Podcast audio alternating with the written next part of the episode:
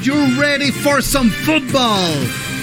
Premier et les est de retour avec le meilleur trio au monde. David, Monsieur Lion Bleu Gilbert, le professeur de maths et l'importateur de vino, aussi agile qu'une passe de Jared Goff. Martin Marty Bronco Saint-Jean, le courtier immobilier aussi à l'aise qu'un QB des Broncos dans sa pochette avant Wilson. Et William Willie Browns Boivin, le journaliste aussi pertinent qu'une entrevue de Belichick et aussi éthique que les Bruns.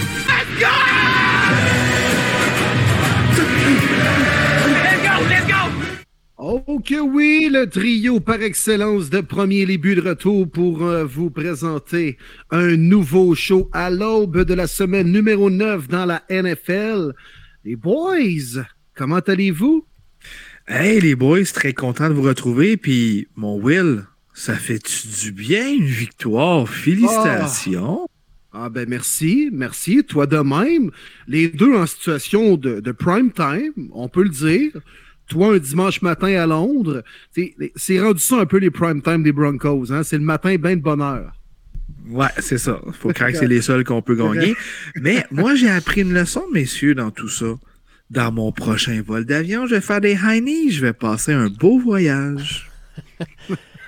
Hey, mais là, pour la première fois de la saison, je pense que on- l'intro du podcast fit avec ce qu'on a vu à partir de la deuxième, du deuxième quart. Russell Wilson sortait de la pochette, a été un petit peu plus intéressant à regarder. C'est vrai. Écoute, mon Marty, il y a peut-être de l'optimisme à, à Denver, hein?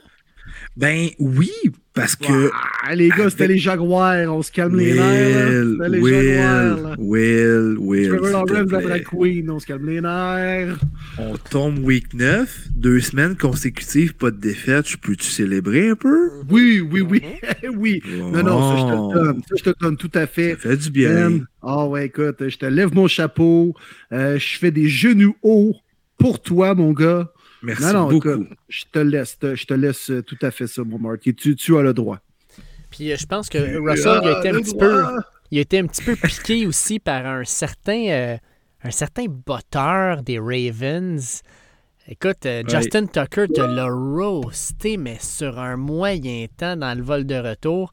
Ça s'est retrouvé sur les réseaux sociaux. Pour ceux qui ne l'ont pas vu, essentiellement, on lui demande qu'est-ce qu'il pense de toute la situation. Puis il dit Écoute, j'entends dire que Lamar Jackson va nous mener dans des high knees sur, dans les allées. Hey, Ravens flock, let's fly. Écoute, écoute, Ah, incroyable. c'était bon. C'était bon. J'ai aimé ça. C'était bon. Mais là, lâchez-le un peu, Russell. Tu sais, ça a été un peu le dindon de la farce dernièrement, là. Puis, à juste titre, mais faut quand même pas euh, dénigrer tout ce qu'il a fait dans sa carrière. Là, il vient de gagner une game, crisez-y patience. Pour de vrai, là, les NFL memes de ce monde, là, ça crisait à peu un peu. Merci. OK. Je pensais que c'était j'étais le seul qui partageait cette opinion-là. Non, non, mais c'est vrai. Tu sais, je veux dire, qu'est-ce qui aide pas aussi, c'est que il y a eu trop de prime time game. Il y a eu beaucoup trop de prime time game. Puis on le surveillait à côté parce que euh, veut, veut pas tout le monde le regardait. Puis oui, il y a de la misère à s'adapter à sa nouvelle équipe. Puis oui, de la difficulté. Mais si c'était les games à 1 heure ou à 4 heures, on n'en parlerait pas autant. Puis là, tous ces commentaires, on les scoop tout le monde, tu sais. C'était un peu gossant. Mais je vais blâmer aussi la NFL que souvent, ils voient un beau jeu. C'est drôle, la page officielle de la NFL, a Oh, Ross is cooking. C'est comme, non, vous n'êtes pas obligé de faire ça parce que là, encore une fois, tu ramènes à Ross. Puis là, quand il fait quoi de mauvais, tu as 10 millions de commentaires. Lâchez-le. Tu sais, il aime ça parler de lui, on le sait, mais juste lâchez-le. Je pense après juste faire du bien.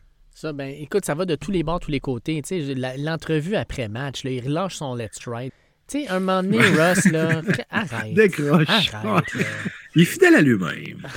Ah Il est ouais. fidèle à lui-même. Ah ouais. C'est correct. C'est correct. Devrait jouer à Londres tous les matchs qui restent cette saison. Oui, contre Jacksonville, s'il vous plaît, tous les matchs du reste de la saison. Ah, mais c'était le fun parce que, écoute, j'étais content pour toi, Marty. C'était notre choix, d'ailleurs, les Broncos dans euh, nos prédictions. Puis en plus de ça, j'ai vu mon joueur que j'aime tellement détester, Trevor Lawrence. Encore une fois,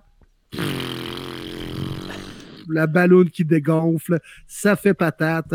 Interception à la zone début, interception en fin de rencontre. Ah, Ah, c'est drôle. Will, tu l'avais calé, l'interception. prodige. Tu l'avais calé, l'interception en fin de Oui. tu sur notre fil de discussion. Tu check bien ça. Trevor Lawrence va encore aller scraper à la game. Puis comme de fait, je pense deux jours après, interception dans zone début. Exact. Hein? Mm. Dan- Un gars d'observation, mon Will. Non, là, tu sais, des. Ouais, là, tu sais, là, euh, l'espèce de ligne ouverte là, qu'il y avait à TQS la nuit dans le temps, là. T'appelais comme une diseuse de bonne aventure, là, puis qui te, dis- qui te lisait un peu ton. euh, Non? Vous vous rappelez pas de ça? C'était après Je Bleu sais Nuit, même peut-être pas vous tu rentriez pas là. Moi, j'arrêtais à Bleu Nuit, hein, juste te le dire. Bleu Nuit, mon gars, c'était le finisher. Ok, T'aimais t'aimais ça, toi, un petit pique-nique qui finissait oula oula, hein? Et j'avais quoi, Nuit, y 8 avait-tu ans, de coup de plus plate que ça? hey, si t'étais chanceux, tu voyais peut-être un mamelon une fois de temps en temps, là. Y a rien de plus agace que ça, là. Hey, comment ce podcast-là est starté? wow, wow. J'espère que le monde rit autant que nous autres. Ouais. Hey, parlant de rire, là, je pense que présentement, tous les fans des WFT, des Commanders, des Redskins sont en train de rire parce que ce qu'on entend présentement, c'est que Dan Snyder puis sa femme auraient demandé à une banque de regarder toutes les options pour la possible vente de son équipe. Est-ce que ça pourrait être le fin du, la- du- du calvaire de ces fans-là depuis maintenant plus de 20 ans? Oui. J'espère. Ah, c'est sûr que oui, pour vrai, là. Tu peux pas faire une demande puis laisser ça en suspens comme ça. là. C'est la fin. On a réussi à sortir Snyder, je pense.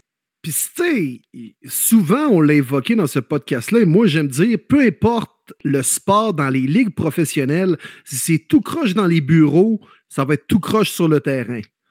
Puis, c'est pas pour rien que les Redskins slash WFT slash Commanders tournent en rond depuis 15 ans, là. Parce que c'est géré tout croche avec des poursuites, puis l'espèce d'intimidation envers euh, les euh, cheerleaders. Non, c'est tout croche en partant par ce gars-là. Fait que les gars, c'est notre chance. Je pense que c'est une équipe où on a donné beaucoup de lumière et spotlight à premier début. On se cotise à la gang. Comme j'ai lancé sur Twitter, il y a même des, des- des auditeurs qui ont embarqué. On se cotise la communauté premier début pour acheter la franchise des euh, euh, WFT. 100% d'accord. Écoute, non seulement ça, Hein? Mais si jamais on met la main sur ces franchises-là, au 18e choix, les WFT sélectionnent Matthew Bergeron, offensive tackle, Syracuse. On fait le duo québécois avec les Oui. Ah, WFT. Hein? C'est c'est débile. Mais j'ai une petite demande. Je suis prêt à investir, mais on change les uniformes, là. C'est une, c'est une joke. Oui, ben oui, on jette tout ça au vidange. Tout ce que Dan Parfait. Snyder a fait, on crée ça dans un container, on met ça en feu, puis on repart à zéro. J'embarque. C'est J'embarque. bon? Tu m'as eu, Will. J'embarque. C'est bon. J'ai déjà des noms en tête, les gars, comme entraîneur et directeur général. On pourrait viser Sean McVay, Bill Belichick, Carl Shanahan. On visera là-dedans. Là. Gisèle Ouais. Bondren. S'ils étaient libres comme Gisèle, euh, peut-être, mais ils sont pas libres. Et là, le problème, Ben Will, ça va coûter trop cher. Ben, on va faire comme Michel Bergeron avec les Nordiques et les Rangers. On va faire un échange pour acquérir un entraîneur. Quand même. Non, non, mais John Gruden, il a été échangé. Je vois le vert à l'époque. Il avait passé des Bucks aux Raiders. Ouais, Arm Edwards aussi, je pense, des Bucks, euh, euh, des Jets. euh, je pense que. Anyway, on va te repartir ça, cette franchise-là. On va encore une fois changer de nom, mais on revient à l'ancien, les AWFT, Ah, puis, avec Benjamin Saint-Just comme capitaine et visage de la franchise. Ah ouais, par là. non seulement ça, mais on va engager comme consultant Russell Wilson pour nous trouver notre slogan. Tu vois, Dave, c'est ça qu'il faut pas faire. Laissons Ross tranquille, s'il vous plaît. Non, mais il est bon, là, tu sais. Go Hawks, là, let's ride. Regarde comment c'est devenu énorme, cette phrase-là. Je suis sûr qu'il pourrait trouver quelque chose d'excellent pour, les, les- les- pour Washington. Quelque Genre, chose là, qui, qui irait chercher let- l'essence de ce club-là. Let's W?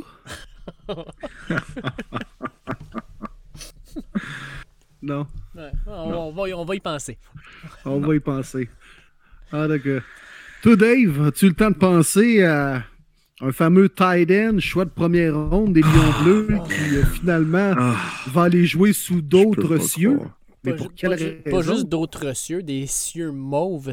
Euh, sérieusement, là, j'ai j'ai Ah, vu passer pas ça. croire. J'ai relu la- une deuxième fois le tweet. Euh, vraiment, j'ai l'ai relu une deuxième fois. Je me suis dit, c'est c'est pas vrai. Je l'ai relu. C'est vrai. Euh, fuck. Puis là, tu essaies de comprendre, tu essaies de te faire une tête là, là-dessus parce que ça n'a pas de maudit bon sens. Tout le monde va dire Ah, ben c'est à cause que c'est un gars au niveau euh, de son contrat, l'équipe l'aurait pas payé parce qu'il voulait être payé comme un tight end top 5, puis euh, euh, on l'aurait perdu pour rien. Puis, ben, premièrement, je vais vous annoncer qu'on l'a perdu pour pas loin de rien. Deuxièmement, TJ Hawkinson, en l'échangeant, les Lions viennent de dire au reste de l'équipe ben, oubliez la saison, c'est fini. Je comprends que pour la matinée, quand on voit une fiche de 1-6, on comprend que c'est fini, mais tu sais, c'est jeter la serviette. Puis surtout, surtout, on l'échange à un rival de division. Ça, ça me fait capoter. Euh, tu sais, euh, Matt Labé, là, content pour lui, là, là, il y a- TJ dans son équipe, ça remplace Irv Smith qui était blessé pour le reste de la saison. Très bon move des Vikings, mais tu ne fais pas ça. Simonac, tu l'envoies dans l'AFC, tu le mets pas dans la propre division. Euh, puis essaie d'aller chercher quelque chose de plus. Là, je veux dire, je savais même pas que TJ était sur le marché. Affiche-le un peu plus, euh, va chercher quelque chose de plus gros. Je suis 100% sûr qu'il y a d'autres équipes qui auraient peut-être donné plus. Ça me fait capoter. Euh, heureusement, je sais pas si vous vous rappelez, hier, l'an dernier, quand on a fait le sondage pour euh, mon chandail des, euh, des, des Lions Bleus, Ouais. TJ Hawkinson avait été dans le top 3 des noms. C'est vrai. Ah, J'aurais été déçu. J'aurais vraiment été déçu qu'il soit parti et que j'ai ce, ce- chandail-là. Je pense que j'aurais fait probablement un feu de camp dans, mon, dans, dans ma cour avec. Euh, ouais, c'est- je je suis triste. Sincèrement, je suis triste. Je l'adorais Hawkinson. Euh, c'est le cœur de cette équipe-là, je pense. Je disais c'est le meilleur joueur. Il y en a qui disent Ah, mais tu sais, comme Sewell, le meilleur joueur, fi- fine, là, mais à l'attaque, c'était notre meilleur joueur. Là, il y en a qui vont dire DeAndre Swift. DeAndre Swift n'est pas assez disponible pour être notre meilleur joueur. Amon Ross, c'est un très bon joueur, mais Hawkinson faisait tout sur le terrain. Je suis en deuil, messieurs. Je suis en deuil. C'est terrible comme échange. C'est-tu la monnaie d'échange du dernier repêchage alors que les Vikings n'ont pas euh, reçu assez pour le trade-up du 32 au 12? J'essaie de comprendre. Parce que l'échange est juste mauvais. Pas juste que tu échanges un excellent jeune ailier rapproché de 26 ans dans ta division, mais OK, fine, tu vas chercher un 2 puis un 3. Bon, tu peux dire que c'est quand même pas si payé comme retour, mais pourquoi tu donnes 2-4? C'est quoi cette histoire-là? C'est ça qui marche juste pas. Fait que finalement, c'est un switch de position. Les Vikings sont morts de rire. Ils vont extensionner Hawkinson. Ils vont l'avoir pour au moins 4 ans. Ils vont avoir baissé un peu dans le repêchage, mais ils n'ont pas perdu de pic. C'est 2 contre 2 quand même.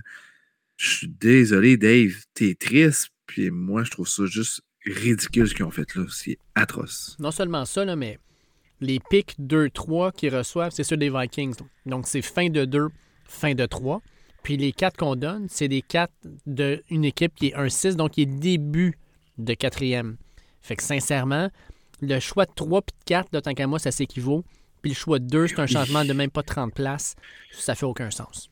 Non, puis pour un gars que tu repêché en première ronde il y a trois ans au huitième rang total, et tu démissionnes en quelque sorte avec lui, parce que moi, la seule raison que je vois Dave, puis en plus, l'option est exercée à son contrat, donc il est encore signé pour l'année prochaine, mais c'est le fait qu'ils ne veulent pas le signer à long terme. Mais pourquoi? Tu vas-tu vraiment avoir quelqu'un de meilleur à cette position-là, même en plus avec les choix que tu viens d'aller chercher? Là, c'est quand même des paris avec des fins de choix de 2, fins de choix de 3. Sérieux, c'est à dire rien comprendre, man. Ben non, oui, on comprend, parce c'est les fucking lions bleus. Ouais. Mais ça, c'est le genre de move. Ben, J'en ai parlé un petit peu avec euh, le, journaliste du Journal de Québec. là, Sébastien. C'est le genre de move qui fait en sorte que le DG va se faire mettre à la porte. C'est un career ender, ce genre de move-là. Je le comprends toujours pas. Mais malgré tout, là, bon, on parle de Hawkinson, là, mais euh, ça a été une, une journée des échanges vraiment excitante avec énormément d'actions.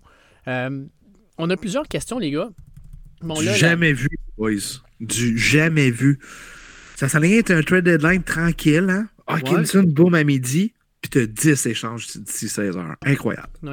Plus grosse journée dans la date limite des échanges dans l'histoire de la NFL. Fait que, hein, Rap Sheet puis Schefter, euh, ils ont eu de la job cette journée-là. Fait que, tu sais, Alex Boisvert nous posait la question euh, donne-moi une bonne raison pour l'échange de Hawkinson. Il n'y en a pas. Euh, Mais on va parler de, deux non. questions, en fait, je pense, qui vont euh, nous permettre d'avoir un genre de petit débat. Euh, Mathieu Labbé et Simon Riompel nous demandent selon vous, c'est qui les grands gagnants de cette date limite des, euh, des échanges? Puis ça peut être un joueur, ça peut être une équipe, ça peut être un GM, ça peut être un entraîneur. Fait que, tu sais, c'est, c'est qui, qui qui gagne tout ça? Puis Simon Riopel ajoute euh, quelles équipes aspirantes sont perdantes? Euh, ben, parmi les gagnants, c'est sûr qu'il faut, faut dire les Vikings. Là, on vient d'en parler d'Haw- d'Hawkinson, mais d'autant plus, c'est qu'on comprend pourquoi ils ont fait l'acquisition. Irv Smith va manquer pratiquement le reste de la saison. Tu le remplaces immédiatement, puis même top grade, selon moi, de qualité dès l'y rapprocher. Fait que, écoute, pour Kirk Cousins, c'est une bénédiction. Kirk Cousins et les Vikings font partie des gagnants. Ben absolument, absolument. C'est sûr. Puis de l'autre côté de la médaille, je suis désolé, mais les Lions font partie des perdants. Ça n'a aucun maudit bon sens, mais pour essayer peut-être de regarder ailleurs. euh, un échange win-win que j'aime des deux côtés. Puis oui, ça implique mon équipe, mais je peux comprendre l'échange. Bradley Chubb qui s'en va aux Dolphins. Les Dolphins qui s'améliorent grandement, qui ont seulement 15 sacs du corps cette année, amènent pas assez de pression. Le jeune Jalen Phillips va avoir un petit peu moins d'attention maintenant que tu as un Bradley Chubb à 26 ans tu peux le prolonger du côté des Dolphins. Puis du côté de Denver, oui, c'est plate pour le moment. Puis il connaissait une bonne année, mais il a quand même manqué 24 games dans les deux dernières années et demie passées. Quelque chose qui est inquiétant. Puis à un moment donné, tu peux pas tout prolonger tes jeunes. Puis le mauvais contrat de Russell aussi va rentrer bientôt euh, en jeu.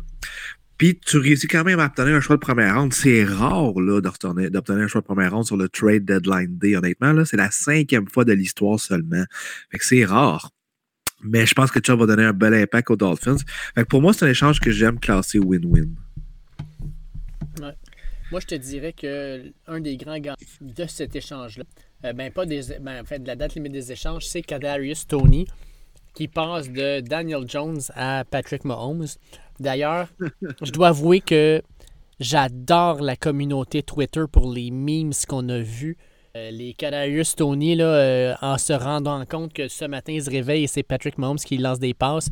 Puis là, le gars, là, c'est comme euh, un miracle qui est plus capable de marcher, un peu comme Forrest Gump, là, quand il a tous ses, attelles en métal, puis là, il commence à courir, puis tout arrache, puis là, il commence à courir comme un malade. là. C'est un petit peu ça qui ressortait. Euh, je pense que pour Tony, ça, c'est tif. Je pense que Rokun Smith se retrouver avec les Ravens, pour lui, c'est comme le rêve. Euh, on en a parlé en début d'année de notre podcast, mais c'est un fit parfait. Puis le perdant, Chase Claypool, euh, lui, il part des, des Steelers où ça allait vraiment pas bien. Puis il s'en va dans une équipe où euh, Justin Fields, peut-être un bon athlète, peut-être un bon carrière éventuellement, mais une équipe qui a, ah oui, en passant, pas de ligne offensive, tout comme les Steelers. Euh, une équipe qui va être en complet de reconstruction. Fait que, tu sais, je pense que Claypool, qui voulait sortir de, de Pittsburgh, se retrouve avec les Bears, une équipe qui va être aussi moribonde que son ancienne. Fait que je pense que c'est comme échanger 4, c'est quoi qu'on dit, 4,25 sous pour une pièce, ça ressemble pas mal à ça. Mais au moins, il passe pratiquement du rôle de troisième receveur à premier chez les Bears. Non, Avec Mooney, peut-être deuxième. Wow. Mooney. Un, pour- un A, E, un B au pire, là. Ouais. Tu sais. Fait qu'au moins, il y aura deux peut-être. Ouais. bon, C'est plus, c'est plus ça, je suis bien bien d'accord avec toi, mais, mais en regardant rapidement, là, surtout les échanges lors de la date limite officielle euh, mardi, euh, sérieusement, même ceux qui ont comme vendu, je trouve qu'ils ont fait des bonnes affaires, puis ceux qui ont acquis des joueurs pour euh, avoir un petit peu plus de profondeur en vue de la fin de saison, des séries, tout ça, ils ont fait également des bonnes affaires, tu sais. Moi, je trouve que quand même dans les circonstances, les Bears ont bien vendu Roquan Smith, qui voulait pas re-signer à long terme avec les Bears. On va chercher un choix de 2, un choix de 5. Le problème, c'est qu'on le donne après ça quasiment pour aller chercher Chase Claypool. Donc, c'est comme Claypool, un choix de 5 pour Smith. C'est un peu bizarre, mais ils ont quand même fait euh, euh, une bonne affaire également avec euh, Robert Quinn la semaine dernière. On a vu que McCaffrey, ça a rapporté aux Niners, du moins le week-end dernier. Puis les Panthers ont eu un bon retour contre McCaffrey. Je pense que les Giants, Tony, ça allait jamais marcher Peut-être qu'il va pouvoir débloquer avec les Chiefs. C'est clairement une des plus belles places où il pouvait tomber. Fait il y a beaucoup de situations win-win. Puis comme tu l'as dit, Marty, si bien avec les Broncos et les Dolphins, je pense que les équipes qui ont vendu ont très bien vendu. Les équipes qui ont acheté, ils ont bien acheté aussi. Tu connais ce marché-là, Marty, hein? Fait que je pense que les deux des deux côtés, ils ont bien fait. Attends, attends, attends. Moi, je vais vous entendre sur le trade le plus weird que j'ai vu de la journée. Calvin Ridley, là, les Jaguars vont le chercher. Pourquoi? Pour l'an prochain? Puis ils ont donné des pics en retour, là. Est-ce qu'ils pensaient sincèrement que les Falcons d'Atlanta, à la fin de la saison, là, quand la suspension allait terminer, ah, ben, reviens avec nous. Non seulement tu as traité ta santé mentale, mais tu as purgé une peine pour avoir parié contre nous. Euh, je ne comprends pas cet échange-là.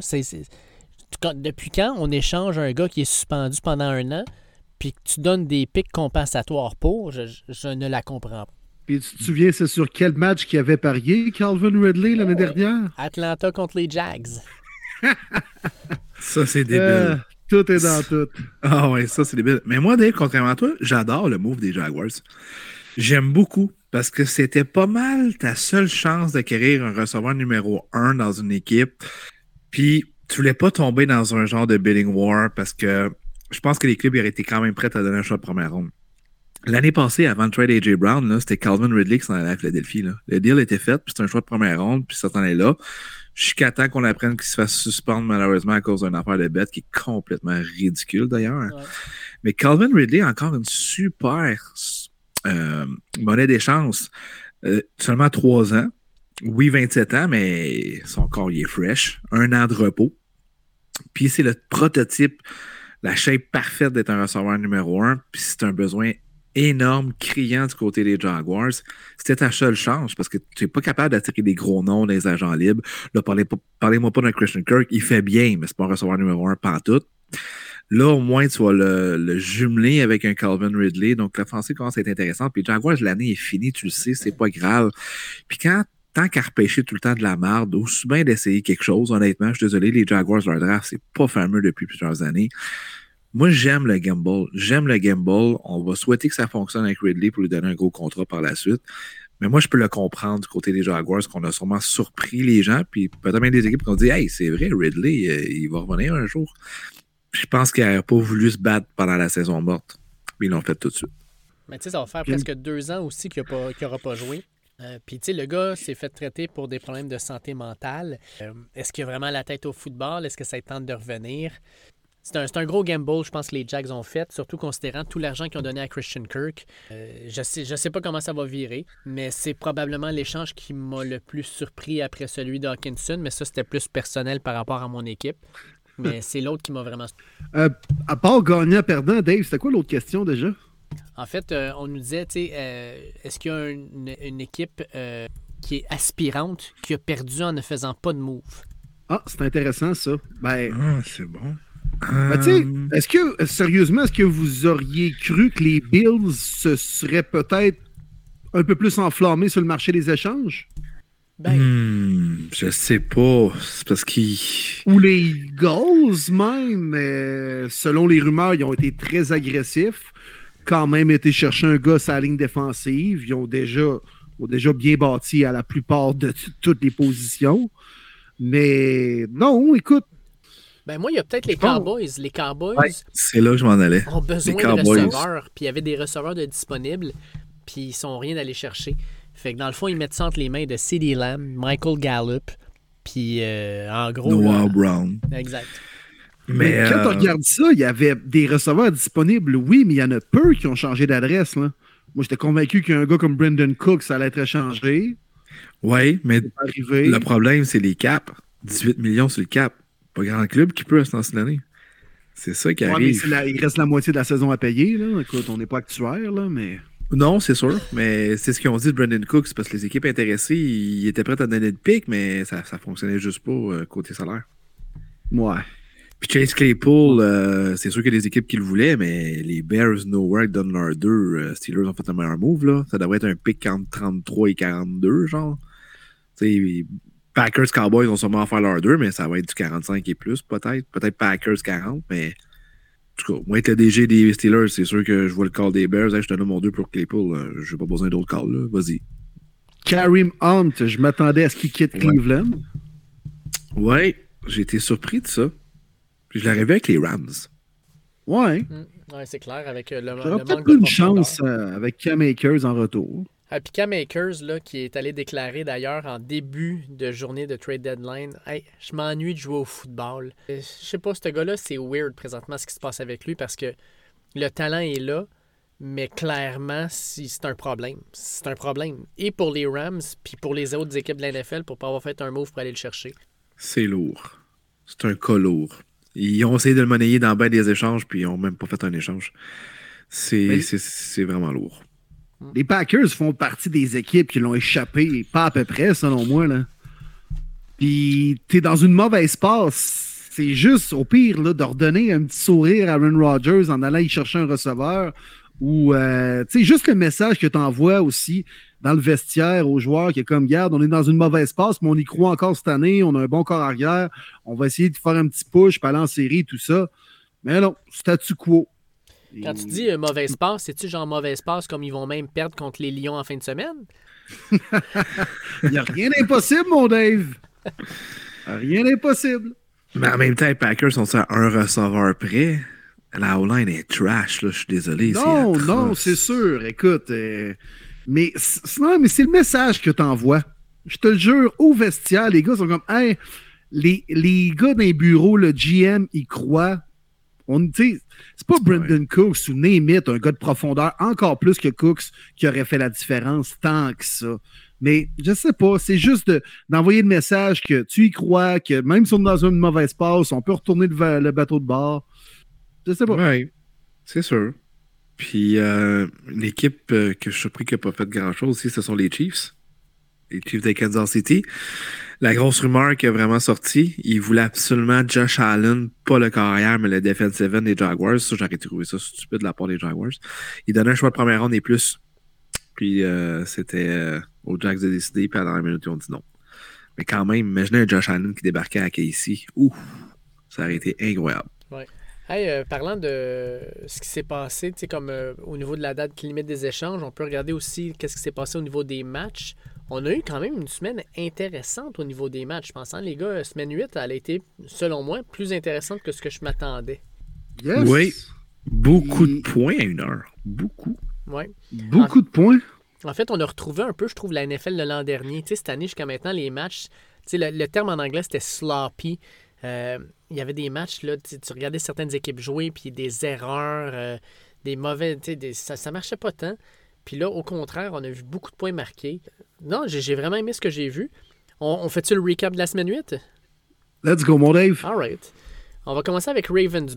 Euh, Victoire des Ravens. Puis euh, la débandade des Bucks ne fait que continuer, les boys. Euh, je pense que pour euh, le Golden Boy Tom Brady, c'était peut-être l'année de trop. Hein? Ouais. Encore euh, pas très convaincant du côté des Bucks. Garbage time à la fin, ou sinon le match était déjà pas mal hors de portée en faveur des Ravens. Euh, encore une fois, euh, moi, c'est la défensive qui me déçoit aussi chez les Bucks. Tu sais, Brady, on en a parlé amplement dans les dernières semaines. là. Mais, tu sais, ils sont supposés d'avoir une bonne défensive. Là. Puis Mhm. Devin White, là, d'après moi, c'est le plus mauvais match de sa carrière qu'il a connu face aux Ravens. Là. Il se faisait bouffer par Andrews. Des- Il était sloppy sur le terrain. C'est un gars physique habituellement qui rentre dans les gaps, rentre dans, les, dans le contact face au porteur de ballon. Euh, fait que, oui, Tom Brady, hein, encore, il va ramasser des stats 325 verges, beaucoup de garbage time par contre, là, mais les Bucks, pas juste l'offensive et Brady le problème. C'est plus vu? profond que ça. là. Avez-vous vu Linderbaum, justement, quand il a pogné? Oui. il, il a pogné C'est là je m'en allais. Eh, Hey, il a, il a poussé 15 verges, là. C'était fou. Mais je suis d'accord avec toi, Will. Puis je lisais des journalistes, des médias, tout ça sur les box. Puis ils disent là, vous le voyez, c'est qui Devin White? Le plus overhyped linebacker de la ligue. Puis, c'est pas la première fois que je le lisais. Puis là, je commence à le croire aussi. Des bons flashs, un, un high draft pick. Mais il joue pas comme un cinquième overall pick. On en parlait, la position de linebacker, c'est pas la plus sexy. Fait que souvent, tu peux aller chercher des, euh, des, des, joueurs en troisième, quatrième round vont devenir des très bons joueurs. Ou, Fred Warner, justement, de mémoire, c'est un choix de troisième round. Ouais. Fait que Devin White, honnêtement, en ce moment même, oui, il faut le dire, il est overhype, puis il est pas si bon que ça. Là, puis on l'a vu exposer contre les Ravens d'été atroce. Vraiment, vraiment décevant. Puis tu sais, de l'autre bord, on pourrait même dire deux linebackers de LSU mais Patrick Queen n'a pas une super bonne saison non plus. Puis là, ben, l'ajout euh, de Rokun Smith dans le centre, ça va y enlever un petit peu de responsabilité. On va peut-être revoir le Patrick Queen de son année recrue.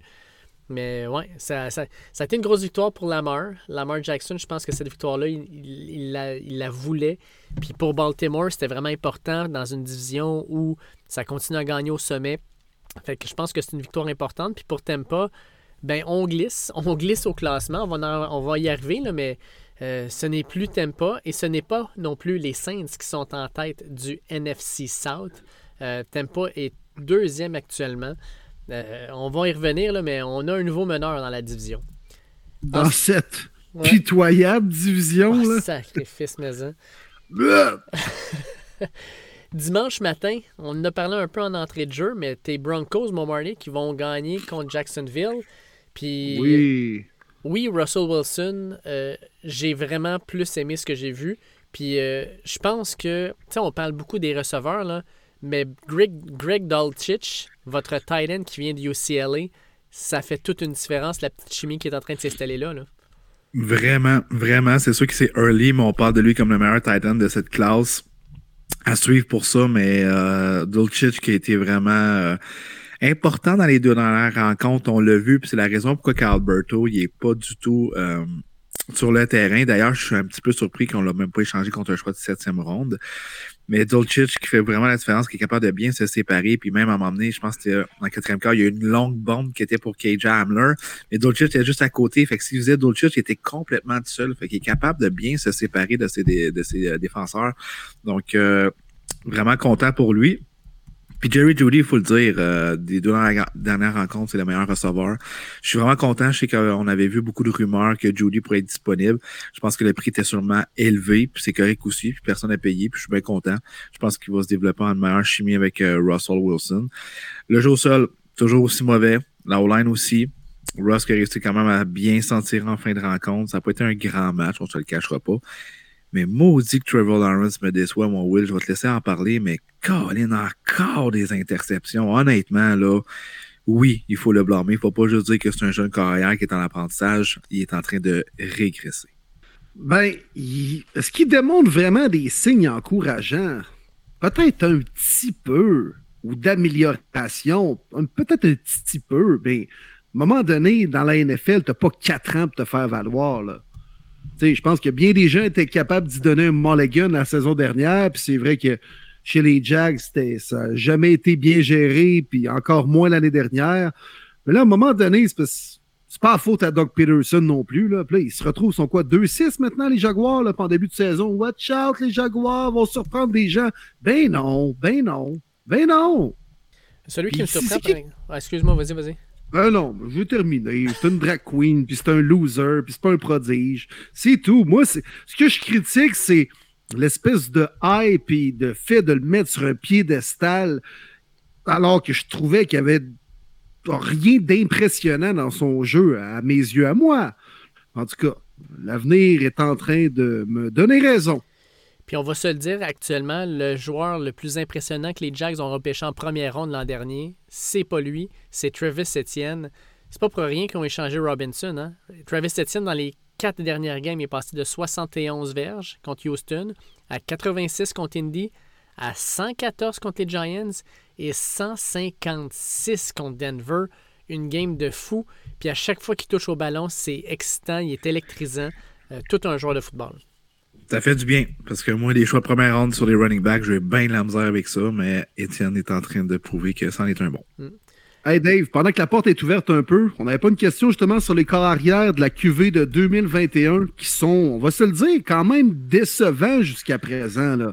Alors qu'on dit que c'est une grosse, grosse année de corps arrière. Oui, Nicolas Bergeron, il dit est-ce que la QV 2021 a été surévaluée? Parce qu'à date, il n'y a que Justin Fields en qui j'ai encore espoir qu'il devienne un corps arrière élite. Puis même là, Nicolas, j'irai peut-être pas là. Mais effectivement, euh, c'est une cohorte qu'on attendait avec énormément d'attentes. Et finalement, jusqu'à maintenant, nos attentes sont déçues. Qu'on pense à Trey Lance, qu'on n'a pas vu beaucoup, Trevor Lawrence, on peut parler à Justin Fields, on peut parler de Zach Wilson. Euh, c'est très, Mac très... Jones. Ouais, Mac Jones. Très, très, très décevant. Euh, puis la question qu'il faut se demander à un moment donné aussi, c'est euh, c'est quoi qu'on recherche un corps arrière dans la NFL que dans la NCAA, on ne voit pas? Parce que dans la NCAA, il y a d'excellents corps arrière, des gars qui mettent d'excellents chiffres, puis arrivent dans la NFL et c'est un flop total. Et je me demande si on n'ignore pas certains corps arrière qui ont d'excellents chiffres dans la NFL parce que ah, c'est un corps arrière de système, c'est un corps arrière qui a peut-être pas les intangibles. Euh, présentement, là, un des corps arrière sur qui tous les recruteurs sont bandés solides, il s'appelle Will Levis à Kentucky. Tout le monde dit ce gars-là, c'est un futur Josh Allen. Je sais pas si vous avez regardé un tape de Will Levis, là, il est dégueulasse. Il est vraiment mauvais, mais ah, il est grand, il est gros, il a un gros bras, il se déplace bien. Peut-être, mais Josh Allen, c'est comme un extraterrestre. C'est pareil comme si tu cherches le, prochain Patrick Mahomes. Il n'y en a pas deux des Patrick Mahomes. J'ai l'impression des fois que les- les- les- les draft scouts, là, ils cherchent des choses où ils n'en ont pas.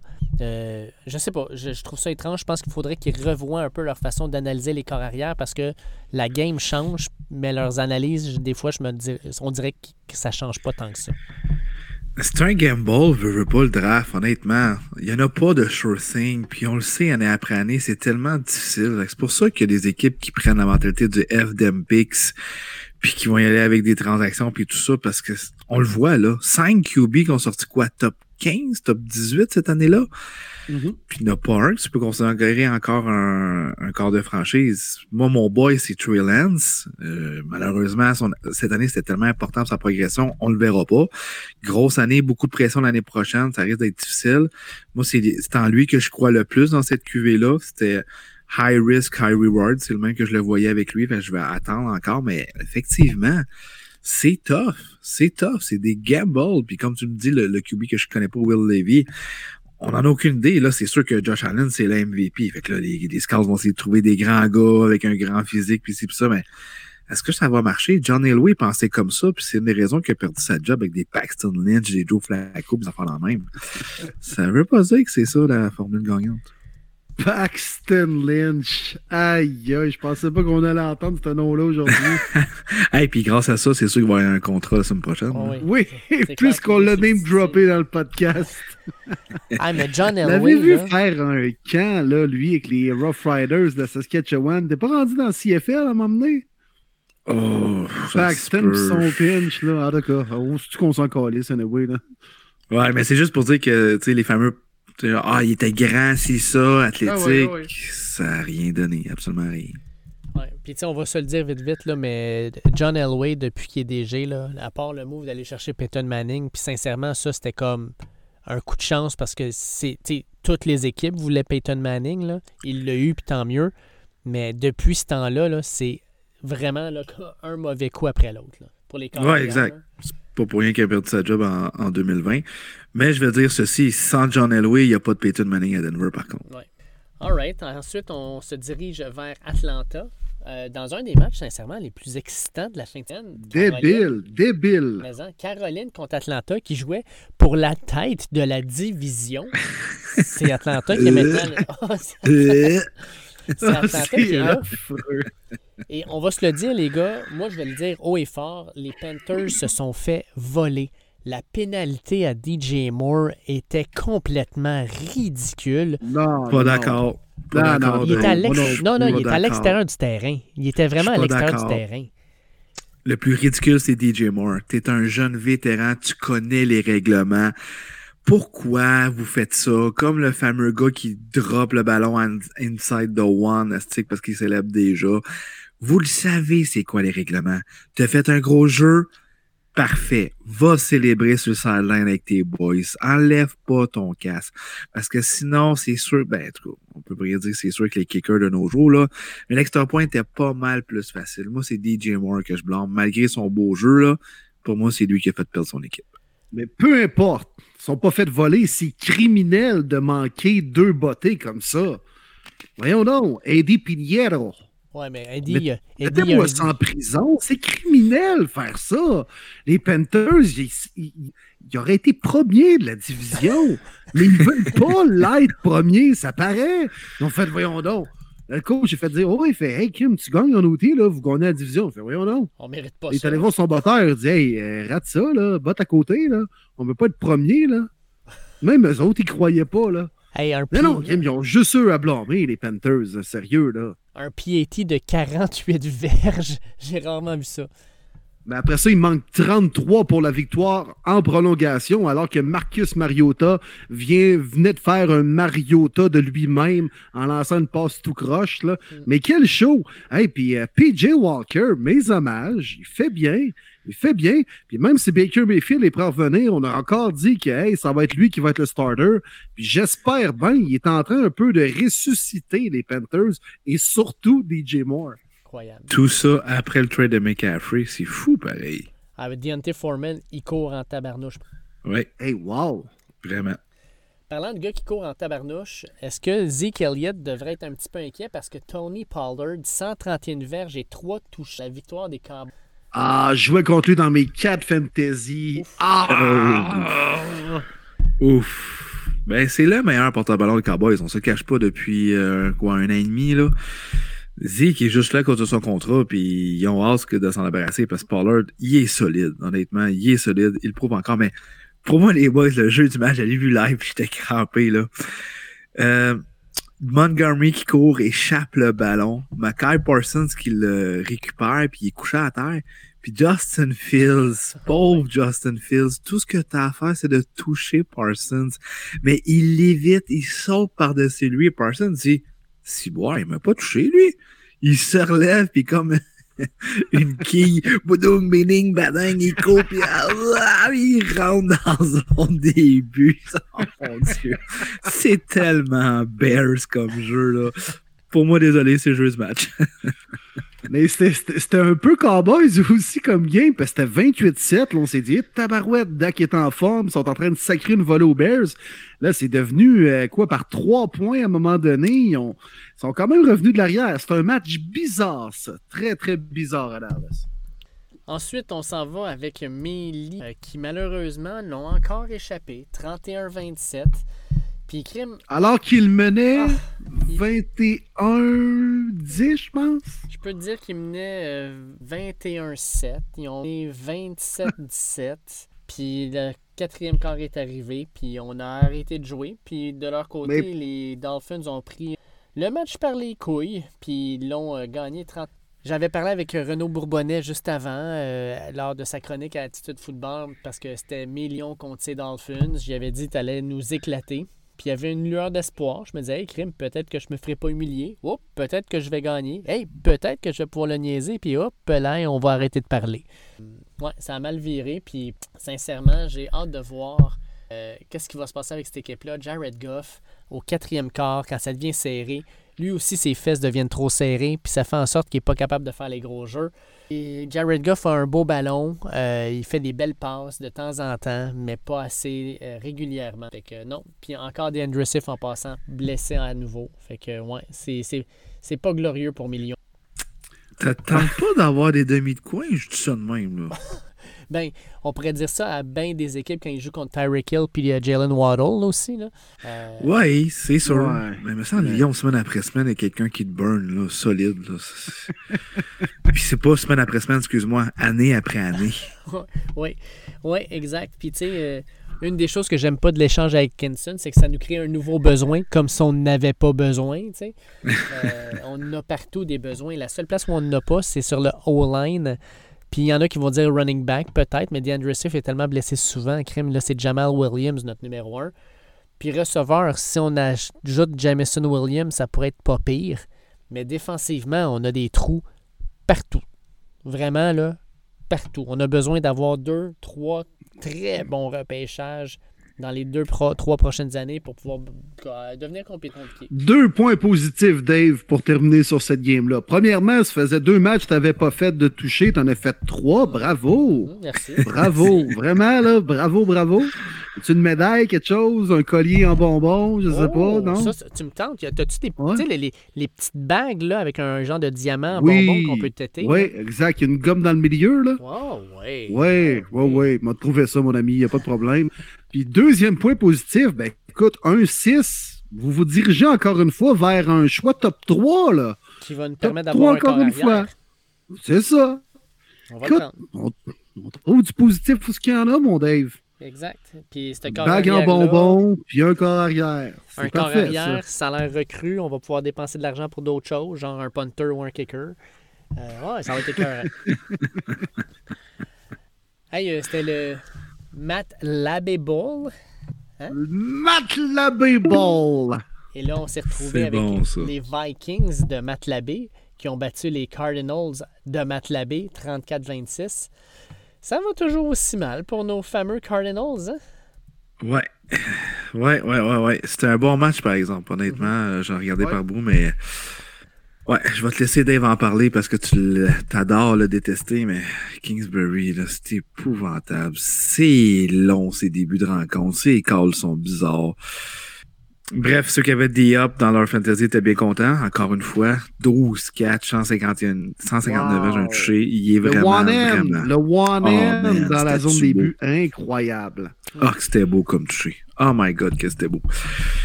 C'est Matt Labé euh, des Vikings qui a remporté ça. Euh, Jefferson, bon match. Pas nécessairement été spectaculaire, mais on, on a contrôlé le temps, on a bien couru le ballon, ce qu'on est incapable de faire en Arizona depuis le début de l'année. Je pense que la blessure de James Conner fait plus mal qu'on pensait. C'est la différence pour moi. C'est vraiment le jeu au sol, ce qui était pitoyable en Arizona. Mais il faut que les Cards commencent à jouer dès la première séquence. C'est vraiment, vraiment fou comment ça fait la différence pour eux. Mais ça part par Kyler Murray aussi. Il m'inspire pas confiance. Je pense que c'est une de ses pires saisons, sinon sa pire depuis ses débuts dans la NFL jusqu'à présent. Oui, Oui, Sérieux, là. Puis je comprends euh, tout ça, euh, qui est clairement pas coaché par le meilleur de la ligue. On s'entend là-dessus. Mais Kyler Murray aussi a, des, a, des, a une responsabilité un peu dans les insuccès des Cars. là. Sérieux, là. Et puis là, euh, moi, euh, Matt Labé me niaise à chaque semaine parce qu'il a hâte d'entendre mon call pour dire que les Vikings sont 6 et 1, mais que. Écoute, Matt, on va te le dire aujourd'hui, là. Vous êtes 6 et 1, point. Comme on disait souvent là, quand on avait des victoires avec d'autres équipes, la façon dont vous le gagnez, ça importe peu à la fin de l'année. L'important, c'est que tu as 6 victoires puis seulement une défaite. Puis les Vikings, là, sincèrement, c'est une équipe qui va être en à suivre. Moi, là, tu sais, euh, tu vas regarder, là, ils vont jouer contre les Commanders. Mais après ça, là, contre les Bills à Buffalo, Pats, ce genre de petit stretch de trois matchs-là va être tellement important dans votre saison, mon Matt. Puis si vous finissez 2-3 là-dedans, ben je pense que c'est une équipe qui va être à considérer non seulement pour faire les séries, mais pour se rendre loin en série, peut-être même au Super Bowl, je vais le dire, je le dis live là. Je pense que les Vikings pourraient se rentrer dans le NFC Championship contre peut-être, euh, on l'avait calé, hein, mon euh, Will, les 49ers. Euh, Yes. je pense que Pas oublier les goals. Exact. Puis les Eagles sont pas loin non plus.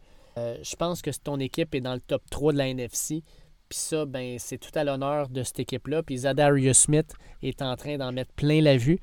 Puis tout ça avec les Packers qui payent 11 des 15 millions de son salaire. Une vraie joke. Il faut simplement que les Vikings jouent à 13h tous les dimanches. Non, pas de prime time.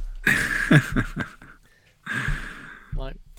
On a ensuite les euh, Vik- euh, pas, les Vikings, mais plutôt les Saints de la Nouvelle-Orléans qui sacent une volée 24 à 0 aux Raiders.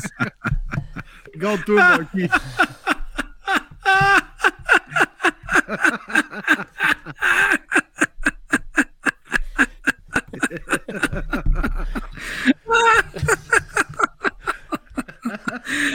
Je suis désolé, les gars.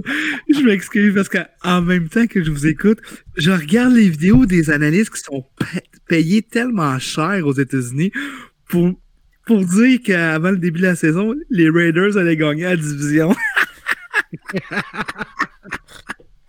Hey, je suis désolé, je suis crampé mort. Hey, je peux pas croire. Bon, ah, faut que je revienne au match à Star. Oh, les Raiders, les Raiders, hey, ils ont payé cher Davante Adams, Chandler Jones, Josh McDaniels. Raiders sont back. Vegas sont for real. Pas un crise de points contre les Saints amochés, mené par un rouquin, pas capable d'arrêter Alvin Kamara nulle part. Même Taysom Hill a bien couru le ballon, mon cher Will. T'as pas de Martian Lattimore, t'as Davante Adams? Oh, il a la grippe. Oh, hey, il a la grippe. Ah, c'est triste, hein? Deux verges. Deux verges. T'as Josh Jacobs qui est en feu comme pas possible les trois dernières semaines. 43 verges. Ah, il donne Ouais. carry. Ouais, ben c'est ça les Raiders. Overrated. Hey, ils ont même pas passé la ligne de 50 sur le terrain, là. Ouais. Ça, la ligne de pas. 50, là, c'est pas mal le milieu, là. Ils ont pas passé le milieu du terrain, je vois le vert. Chris, on joue pas cadet avec des secondaires 2, là. Seigneur, c'est criminel faire ça. Appelez la police. Les Les, Raiders. les Raiders disent non, non, non, Oh. appelle pas la police. C'est bon. Alors, on va trouver, on va trouver des casiers criminels, mon chum. hein. Je suis convaincu. Fais tout, mais appelle pas la police. C'est Simonac. Je veux pas retourner à la maison déjà. Chic, pas chic, les Raiders. Pas chic. Alright, fait que Pats contre les Jets. Zach Wilson, les gars, 355 verges par la passe. Ça a dû vous impressionner, non, tout ça? non, non, non, non, non, non, non, non, non, non. Oh que non, tu m'auras pas là-dessus, David Gilbert. Il a été atroce. Vraiment, des interceptions, en bas de 50% de ses passes complétées. Là, parle-moi pas du quatrième quart, je m'en fous, ça représente pas la game pantoute. C'est la raison que les Jets perdent cette année. Ils ont une belle saison. Mais si t'avais un corps juste un petit peu meilleur, Joe mais t'aurais Flacco? gagné ce match-là. Ben, honnêtement, Will, je En me ce le moment? demande. Ben, Flacco début de saison ou Zach Wilson? C'est sûr pour la progression. OK, faut que tu vois ce que Zach va te donner. Mais là, avec une équipe de même, les blessures vont faire mal, c'est sûr. Brees Hall, c'est épouvantable. Il courait super bien le ballon. Le soir, la discuté à courir le ballon. Mais il faudrait se le demander. On le bench-tu pour Flacco? Ben, tout dépend des plans des Jets. Si eux pensent vraiment pousser pour aller en série, peut-être obtenir un match, puis justement permettre aux jeunes de goûter à de l'expérience de série qui est quand même non négligeable, on s'entend. c'est important quand même pour un jeune noyau d'apprendre à gagner puis de jouer des matchs de série, peut-être avant de se rendre en, en deuxième ronde, en troisième ronde, puis au Super Bowl et tout ça. Mais tout dépend, c'est ça, de- du plan des Jets. Mais actuellement, qui te donne le plus de chances de gagner? Je pense que la réponse est Joe Flacco. Parce que oui. Puis l'autre bord, ben, les Pats, c'était un match vraiment peu impressionnant. Mais Exact. On l'avait collé, les boys, les trois, on avait choisi les Pats. Bill contre ses anciens employeurs. Tassez-vous de là. Il faut que je voie mon chum. Ça fait longtemps que je ne l'ai pas vu. Il était parti, il n'était pas là.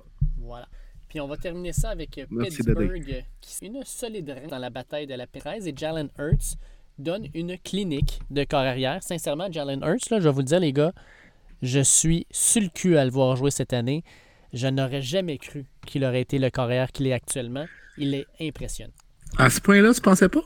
Jamais, jamais. De, de le voir là, là, écoute, en contrôle, fait les jeux nécessaires par la passe et non pas par la course.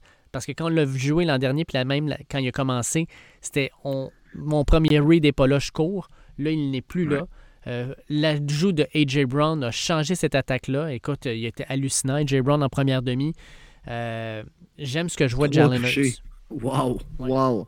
Ben écoute, j'ai vu un tweet, je me rappelle plus de qui, mais euh, ça disait justement que c'est game changer totalement pour ces jeunes carrières-là d'avoir un vrai receveur numéro un avec eux.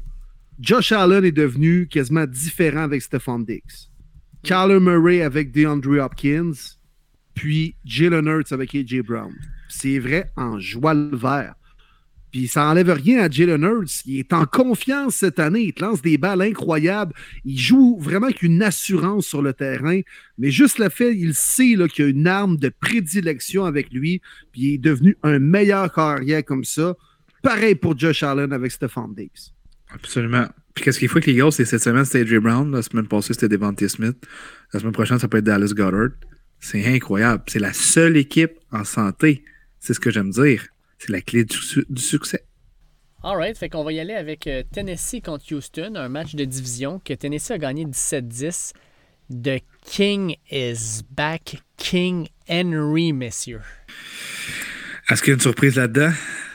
Pas vraiment. À part le pointage, peut-être. Ça a été beaucoup plus serré. Ça a été difficile pour Malik Willis, évidemment, mais on a tellement pas rien autour de lui qu'il fallait que tu donnes le ballon 32 fois à Derrick Henry.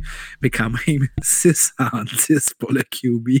Hey, c'est pas beaucoup, puis il trouve le moyen de lancer un pic là-dedans. Malik Willis, pas un, pas un gros premier départ. Mais c'est correct qu'on n'a pas eu besoin de lui vraiment. Là. Non, exact. On le savait que la défensive des euh, Texans est atroce. Puis, mention honorable, faut le dire, parce que je trouve que personne n'en parle, mais la dev des Titans depuis quatre semaines, là, assez élevée, là, honnêtement. C'est pas nécessairement des gros noms. Safety Kevin Byard, Jeffrey Simmons, évidemment, c'est le plus gros nom sur la ligne défensive. Mais outre ça, on a des bottes Dupree qui est en santé. On a une tertiaire quand même respectable, mais chapeau vraiment à Coach Vrabel. Je sais pas si vous avez vu la rencontre qu'il y a eu avec son centre Ben Jones après la rencontre. Mhm. Les deux, ils braillaient, bras dans les bras. Ben Jones, il, il a tout donné. Il était plus que brûlé. Il était fini frette. Puis Vrabel, il avait tellement hâte de le voir. Il je te dis, j'en ai des frissons en ce moment même encore. Il l'a pris dans ses bras puis il a dit Je te filme, man. Merci pour tout ce que tu fais. Je te filme, mon gars. Puis, ah, c'était beau. C'était comme Tabarouette. Ça, c'est un coach. Je l'adore, Ma- Mike Vrabel. C'est une des raisons pourquoi ça va bien présentement pour, les Titans. Euh, puis pourquoi cette équipe-là va en série depuis 3, 4 ans, année après année, même si on n'est peut-être pas capable d'aller au prochain niveau. Mais euh, non, moi, les Titans, les boys, j'y voyais premier de la division. C'est ce qu'ils sont en train de faire présentement et de se distancer des autres avec une victoire. Une timide victoire, mais quand même contre un adversaire de, de division, les Texans. Puis Henry devient euh, son huitième match de plus de 200 verges avec deux touchés. Et les deux autres qui ont réalisé ça dans l'histoire de la NFL, ben, les deux autres qui en ont le plus, c'est euh, Jim Brown et euh, Ladinian Tomlinson qui en ont quatre. Lui, il y en a le double de matchs de 200 verges et deux touchés. Pour vrai, c'est un des meilleurs porteurs de cette Wow. génération. On va se le dire, là, Derrick Henry, c'est son quatrième match de suite contre les Texans avec 200 verges au sol. Aïe, aïe, Oh, aïe. je l'avais pas vu celle-là. Aïe. Aïe, wow. Ouais. Wow. Fait qu'on sait où est-ce qu'on regarde la prochaine fois qu'il joue. hein. Wow. Nos euh, Washington Commanders qui Les un visitaient- WFT. Merci. Merci, Will. Qui gagnent ça 17 à 16 contre les Colts Ok, d'Indianapolis. grâce à un catch près de la zone début de Terry McLaurin à la fin de la rencontre. Quel catch. Tyler Tequila Heineke, pas le temps de niaiser, qui lance. Tu sais, j'avais baptisé ça, les boys, le, le lancer de la couche de marde, là. Tu sais, l'espèce de pousser vers le haut, le ballon, là. Tu garoches ça, tu sais, comme si tu garoches une couche remplie de marde dans, en- dans, dans la poubelle, là. Tu fais juste comme la pousser vers le haut, là. Vous me comprenez? Ça ressemblait à ça, cette passe-là. Pousse la balle vers le haut, let's go. Terry McLaurin vole le ballon au demi-défensif. On Ouais. réussit le placement, le, le toucher victorieux par la suite. Euh, belle victoire, une deuxième de suite pour mon boy Heineke, Heineken, de niaiser. Scary Terry is back. Je suis vraiment content. Un des jeunes receveurs que j'aime beaucoup dans la NFL, qui lui a signé une prolongation. On s'attendait un petit peu plus de sa part, mais je pense qu'on peut euh, blâmer Carson Wentz ou y a-tu quelque chose qu'on sait pas entre ces deux-là? Possible, mais depuis deux semaines, Terry McLaurin est incroyable. Puis, petit fait anecdote, euh, j'ai j'ai été le chercher dans un fantasy il y a deux semaines. Je me suis dit, ah, il me semble que c'est un style de bailo. Et je peux vous dire qu'après deux semaines, je suis très content de l'avoir. Puis le gars qui m'a quand même impressionné, les gars, c'est euh, Sam Ellinger, qui, malgré la pression d'être à son premier match NFL comme partant, a relativement bien fait. En deuxième demi, Crème, il était pas si mal. Il finit 17 en 23 pour 201 verges. Il a quand même eu, ah oui, deux fois le nombre de verges qu'un certain Derek Carr a eu. Euh, non, sincèrement, là, pas mauvais. Boom! Puis mention honorable, les boys, à Benjamin Saint-Just qui récolte six plaqués à égalité au sommet de son équipe pour le plus de tackles dans ce game-là. Il joue du gros, gros foot pour de vrais BSG cette année. Et puis Williams de third qui est échangé par les Redskins. Je pense qu'il l'échange parce que, un, il y en a un qui n'était pas content d'être là, mais surtout parce qu'on a BSG qui prend de plus en plus sa place comme partant dans cette équipe-là. Exact, tout à fait, tout à fait. Chase Young revient. Sérieux, elle joue bien la défensive des oh, WFT. Absolument.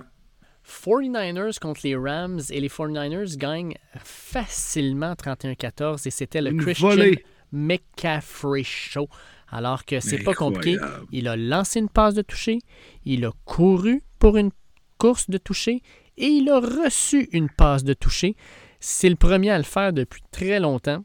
Puis Christian McCaffrey faisait tout sur le terrain. C'est là qu'on s'est rendu compte que Crème, lui, avec la magie de Shanahan, ça va être quelque chose. Ok, Tu les veux- boys, Vas-y. mea culpa. Mea culpa.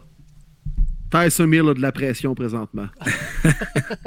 Je m'en allais être là, Will. Ah, Je m'en- allais dire, tu le veux ton couteau suisse? Ben, il est à San Francisco, ton couteau suisse. ben, Hey. écoute, Marty, tu me posais la question il y a quelques semaines après le match extraordinaire où il a Oui. été le joueur de la semaine, Tyson Hill. Tu disais, Crime, pourquoi c'est le seul à faire ça? Il y en a plein de gars qui ont le talent et le potentiel d'être un genre de couteau suisse qui fait toutes sortes de choses. Je trouve que c'est les coachs, des fois, qui sont pas créatifs avec ces joueurs-là. McCaffrey, on sait qu'il a un background de passer le ballon. Il a déjà été carrière au secondaire. C'est un athlète. Son père a joué dans la NFL. Sa mère allait aux Olympiques comme en athlétisme. Bref, on sait que c'est un athlète. Il l'utilise de cette façon-là. Puis, si on joue talent pour talent, Tyson Hill, il y a de la pression contre McCaffrey. là. Hey, Bray, hein? Hey, le premier depuis 2005, Dave, à avoir fait ça. C'est fou, là. On parle de quasiment 20 ans, là, 17 ans. Puis c'est le quatrième de l'histoire seulement. Puis sa passe, était-tu belle? Aya? J'étais comme, oh my God, elle était écœurante, sa passe. Pour vrai, il- encore une fois, puis je te l'ai dit, la raison que j'ai pris Niners la semaine passée, c'est simple. Carl Shanahan bouffe Sean McVay. Encore une fois, il a été créatif. On a trouvé, ben moi, en ce que j'ai trouvé le prix très cher payé aux Panthers, mais cette game-là, j'étais comme, ouais, là, je le comprends, tabarouette. Ce gars-là en santé sous Carl Shanahan, ça va être ridicule. Les Niners avec un Nick Boza dominant. McCaffrey, pas besoin d'en parler, on vient de le dire.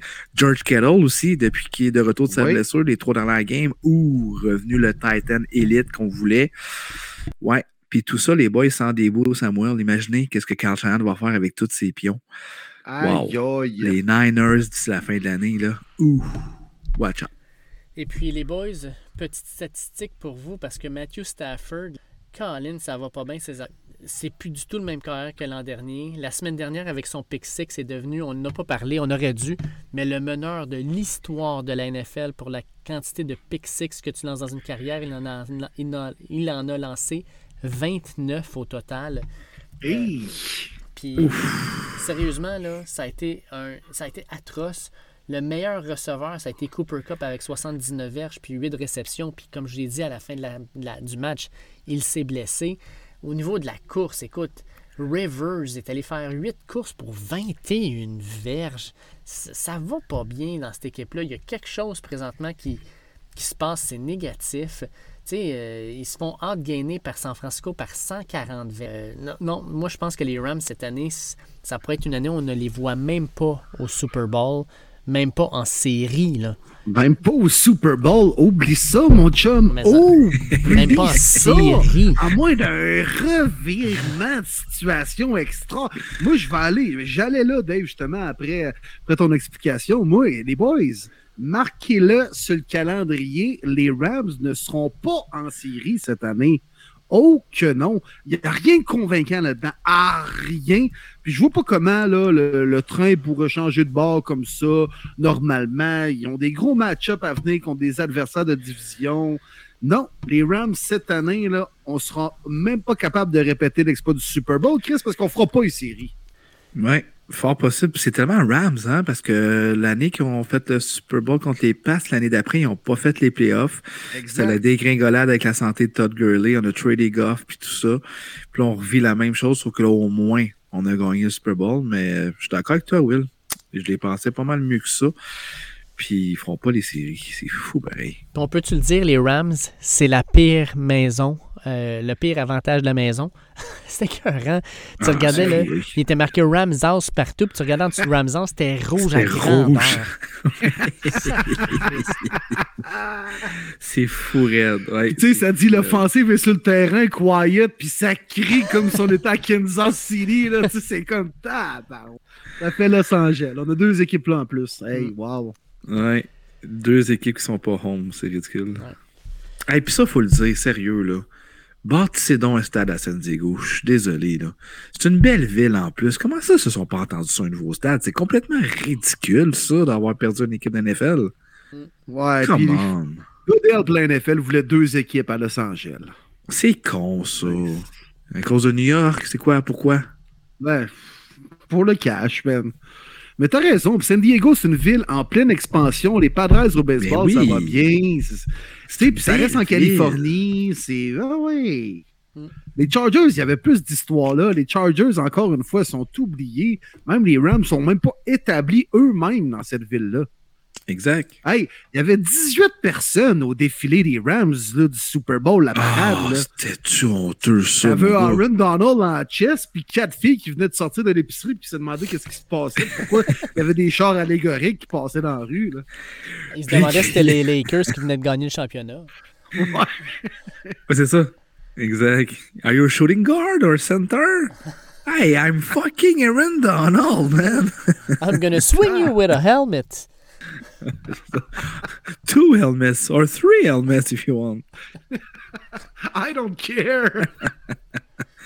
They, these are all my helmets. Hey, les Seahawks, tant qu'à moi, la surprise qui gagne 27 à 13 contre les Lions, les Seahawks sont 5-3 et meneurs de leur division. Ça n'a aucun bon fou. sens. L'enfer. Euh, Fou. Complètement Bravo. fou. Mais Bravo. on va se le dire, 40 points de marqués dans ce match-là. Il n'y a aucun porteur de ballon qui a dépassé 54 verges. Puis il n'y a aucun receveur qui a dépassé 66 verges. C'est quand même spécial. Mais pour moi, le jeu, là, vraiment, c'est Geno Smith qui a été voir Tyler Lockett après sa passe qui était dans les mains, échappée dans la zone début. Lockett s'en voulait tellement, mais comme un bon leader, Smith, il n'aurait pas arrêté de parler. Buddy, c'est des choses qui arrivent, concentre-toi, si, ça, ça. Séquence après, touché à qui? Tyler Lockett. Wow. Ça, c'est beau. Ça, c'est merveilleux. La chimie. C'est aussi simple que ça, les Seahawks, c'est la chimie.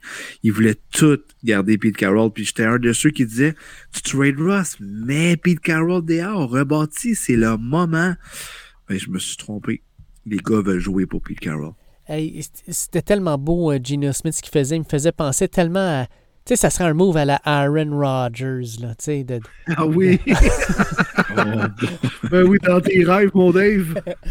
Ah non, Aaron Rodgers, il aurait dit, man, tu reverras plus le ballon pour la prochaine décennie. Si tu restes sur le banc, c'est là que ça va se passer. Cours là tes tracés, je t'en regarderai même pas, anyway, là. Mais Puis- Gino Smith, écoute, c'est comme dans Scooby-Doo, on va y enlever son masque puis on va découvrir qu'il y a quelqu'un en dessous de lui, là? Joe Ça a pas de bon. Non, mais bravo, bravo, Geno Smith.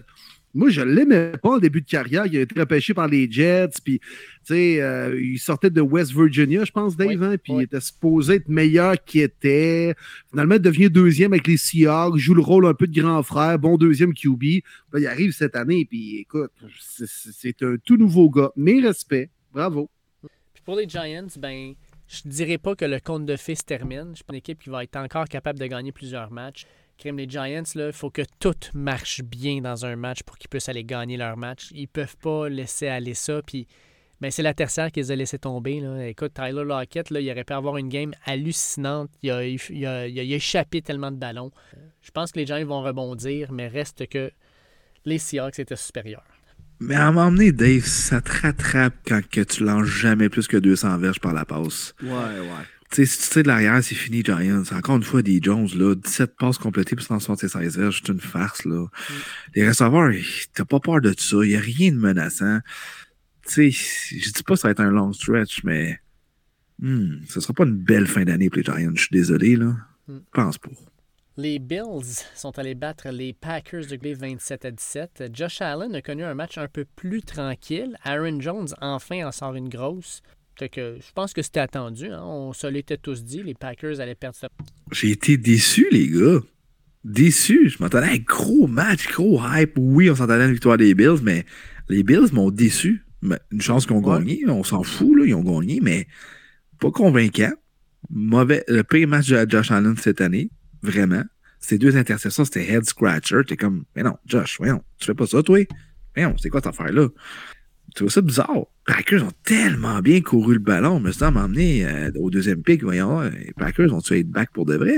Ça a quasiment failli. Mais non, il n'y a pas de receveur du côté des Packers. C'est ça que ça donne. C'est le genre de game que les Bills ne doivent pas trop jouer cette année parce que si tu joues que le feu, tu vas finir par te brûler. Oui, ils sont bons. Oui, ils sont forts partout peuvent revenir, même s'ils perdent pas 14 points, il reste 4 minutes, peuvent très bien revenir dans le match. Ils ont une défensive pour causer des revirements. sais, ils ont tout. Mais si tu commences à jouer un peu genre Ah ouais, on est au-dessus de nos affaires, ça pourrait finir par leur jouer des tours. Fait que c'est juste un petit avertissement. Puis, mais c'est correct, c'est peut-être un petit claque au visage qu'il y avait besoin aussi les Bills. Qui ont gagné pareil, comme tu dis, Marty. Mm. Hey, dans le Monday Night Football, mon Will, euh, grosse victoire de T. Brown. Puis Johan oh! Gagey, cher euh, ami français, nous demande euh, avec la victoire des Browns ce week-end, est-ce qu'ils peuvent avoir une place en séries éliminatoires, tes Browns? Ah, encore euh, trop tôt pour le dire, mais ça remet assurément les Browns dans la course slash discussion. Rien n'est joué. Deshaun Watson, vous le savez comme moi, va finir par revenir, mais j'ai pas de grosses attentes. Bravo. Simplement, moi, comme fan des Browns, un lundi soir d'Halloween, j'ai tripé ma vie. Mon équipe a joué sa meilleure game en deux ans. Tout le monde a contribué. Puis les meilleurs des Browns ont été les meilleurs sur le terrain. Nick Chubb, Miles Garrett, Amari Cooper, Jacoby a sorti une grosse encore une fois en prime time. Fait que moi, comme fans, j'ai tripé. Si je peux avoir un match de même aux trois semaines, là, ça va être parfait. Puis écoute, mine de rien, c'est une victoire contre un adversaire de division. D'ailleurs, Stefanski 5-0 contre les Bengals. fait deux ans et demi que les Browns n'ont pas perdu contre les Bengals. Je sais qu'on en a une coupe de fans des Bengals à l'écoute, là, Nicolas Baudouin et compagnie. Là, fait que c'est bien beau votre Super Bowl, mais au moins nous autres, on vous bat. Euh... mais non. Mais non, ben écoute, 3-5, puis ils ramènent les Bengals à 4-4. Rien n'est joué. Puis les Browns, euh, sérieusement, en, jouant de cette façon-là, ils peuvent chauffer le derrière de bien des équipes. Mais la constance n'est pas toujours de mise du côté de mes Browns. Juste une chose que j'aimerais peut-être que tu dises à Stefanski, c'est que, s'il vous plaît, Amari Cooper, c'est pas un couteau suisse, OK? Ouais! Ça c'était atroce. Pas de bon sens. En plus de ça, le Joe Buck, ça va dire à TV, il fait dans sa carrière secondaire, universitaire et avec les Cowboys et les Raiders dans la NFL, il n'avait jamais tenté une passe. C'était comme, ben Seigneur, qu'est-ce que vous avez vu en pratique pour y donner le ballon? Tu sais, habituellement, ça arrive comme ça, des tricky plays, mais le gars a joué comme QB au secondaire, dans, dans le cas de McCaffrey, mettons. C'est comme, mais, pourquoi Cooper? T'as raison. Plus jamais on fait faire une passe, s'il vous plaît. Laissez-y attraper le ballon, pas le lancer. Exact. Puis le premier recevoir des Browns depuis Josh Gordon à avoir trois euh, matchs de 100 verges et plus dans une saison. Puis on est juste à la mi-saison. Fait que euh, beaucoup de points positifs, mais beaucoup de points négatifs chez les Bengals. On est rendu à huit semaines, week 9 avant le bye week pour les Bengals. Puis on est encore incapable de courir le ballon avec Joe Mixon. La O-line qui était donc améliorée sur papier, c'est long. C'est long à instaurer la chimie. C'est quelque chose qui m'inquiète beaucoup. On a perdu Charmar Chase. On doit absolument courir mieux le ballon. 8 portées, 20 verges pour Mixon. Ouh, ça va pas bien. Allez les gars, avant de recevoir notre invité de cette semaine, Mathieu Bergeron, et de faire nos prédictions avec lui en plus pour la semaine 9, je veux juste passer des questions rapid fire de nos auditeurs. Je vous lance la question, vous répondez ça rapidement, puis on les passe. On en a quand même quelques-unes. Je commence avec Patrick Larochelle qui nous demande est-ce que les Eagles vont maintenir le rythme d'ici la fin de la saison? Oui. Oui, s'ils restent en santé, oui. Je le dis, c'est l'équipe, la seule équipe qui est en santé dans la NFL. La chimie est instaurée. Il n'y a rien qui peut briser ça. Oui, tout à fait. Ça va bien. La machine est bien huilée. Ils ne seront pas parfaits. Puis je leur souhaite. On a vu ce que ça a fait avec les Pats en 2007. peut-être mieux de perdre une petite game en saison, une ou deux. Ils vont finir au moins minimum 14 victoires sur 17 matchs. Minimum, selon moi. Ah, puis ils ont, ils ont un horaire quand même assez facile. Moi, je pense qu'ils gardent ce rythme-là. Je pense que cette équipe-là, il y a aussi beaucoup de profondeur. Aller chercher justement des gars en plus à la date des échanges, euh, c'est important pour eux autres. Fait que, tu sais, Robert Quinn, c'est un gros ajout. On en a parlé la semaine dernière. Fait que oui, il continue. Olivier Lafont nous demande, avec la blessure de Jamar Chase, est-ce qu'on peut encore considérer les Bengals comme la meilleure équipe du AFC North? Will, je veux t'entendre là-dessus. Non, pas actuellement. Je pense que les Ravens sont revenus en force depuis deux semaines. Deux grosses victoires contre bon, les Browns et par la suite les Bucks. Euh, grosse acquisition avec Roquan Smith. T'es obligé de dire que c'est les Corbeaux qui sont la meilleure équipe actuellement de cette division-là. Oui, puis on parle beaucoup de Chamar Chase, mais un autre nom qu'il faut surveiller des Bengals, c'est Chadobi euh, Awuzie, le demi-coin numéro 1 qui connaissait une solide saison pour les Bengals. Fini pour l'année. C'est atroce, vraiment atroce. Ça, ça fait vraiment mal. Fait que ma réponse c'est non, Ravens. Même chose ici. On a Félix Tremblay. Selon vous, les gars, qui est l'équipe qui gagnera la pire division de la NFL, le NFC South? En tant que partisan des Saints, j'ai bon espoir suite au blanchissage face aux Raiders. Ah, je pense qu'on va être unanime ici. Peu importe, ça peut pas, pas être les Buccaneers. Je suis désolé. Au pire à 7, euh, non, on peut plus, là. 7-10. Mm. Hey, 7, Ça va être les Bucks. 7-10. Ah. Hey! C'est rough, mais je vois pas personne d'autre que les Bucks. Ça fait pas de sens. Hey, si c'est 7-10, là, ça serait pire que l'année dans le NFC sous les Commanders. et- Dans le temps, c'était les WFT qui étaient sortis. Là.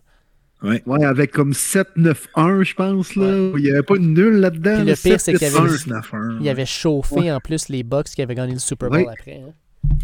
C'est l'équipe qui avait le, plus chauffé les Bucks dans cette run-là de série en plus. Mm, Exact. Mhm.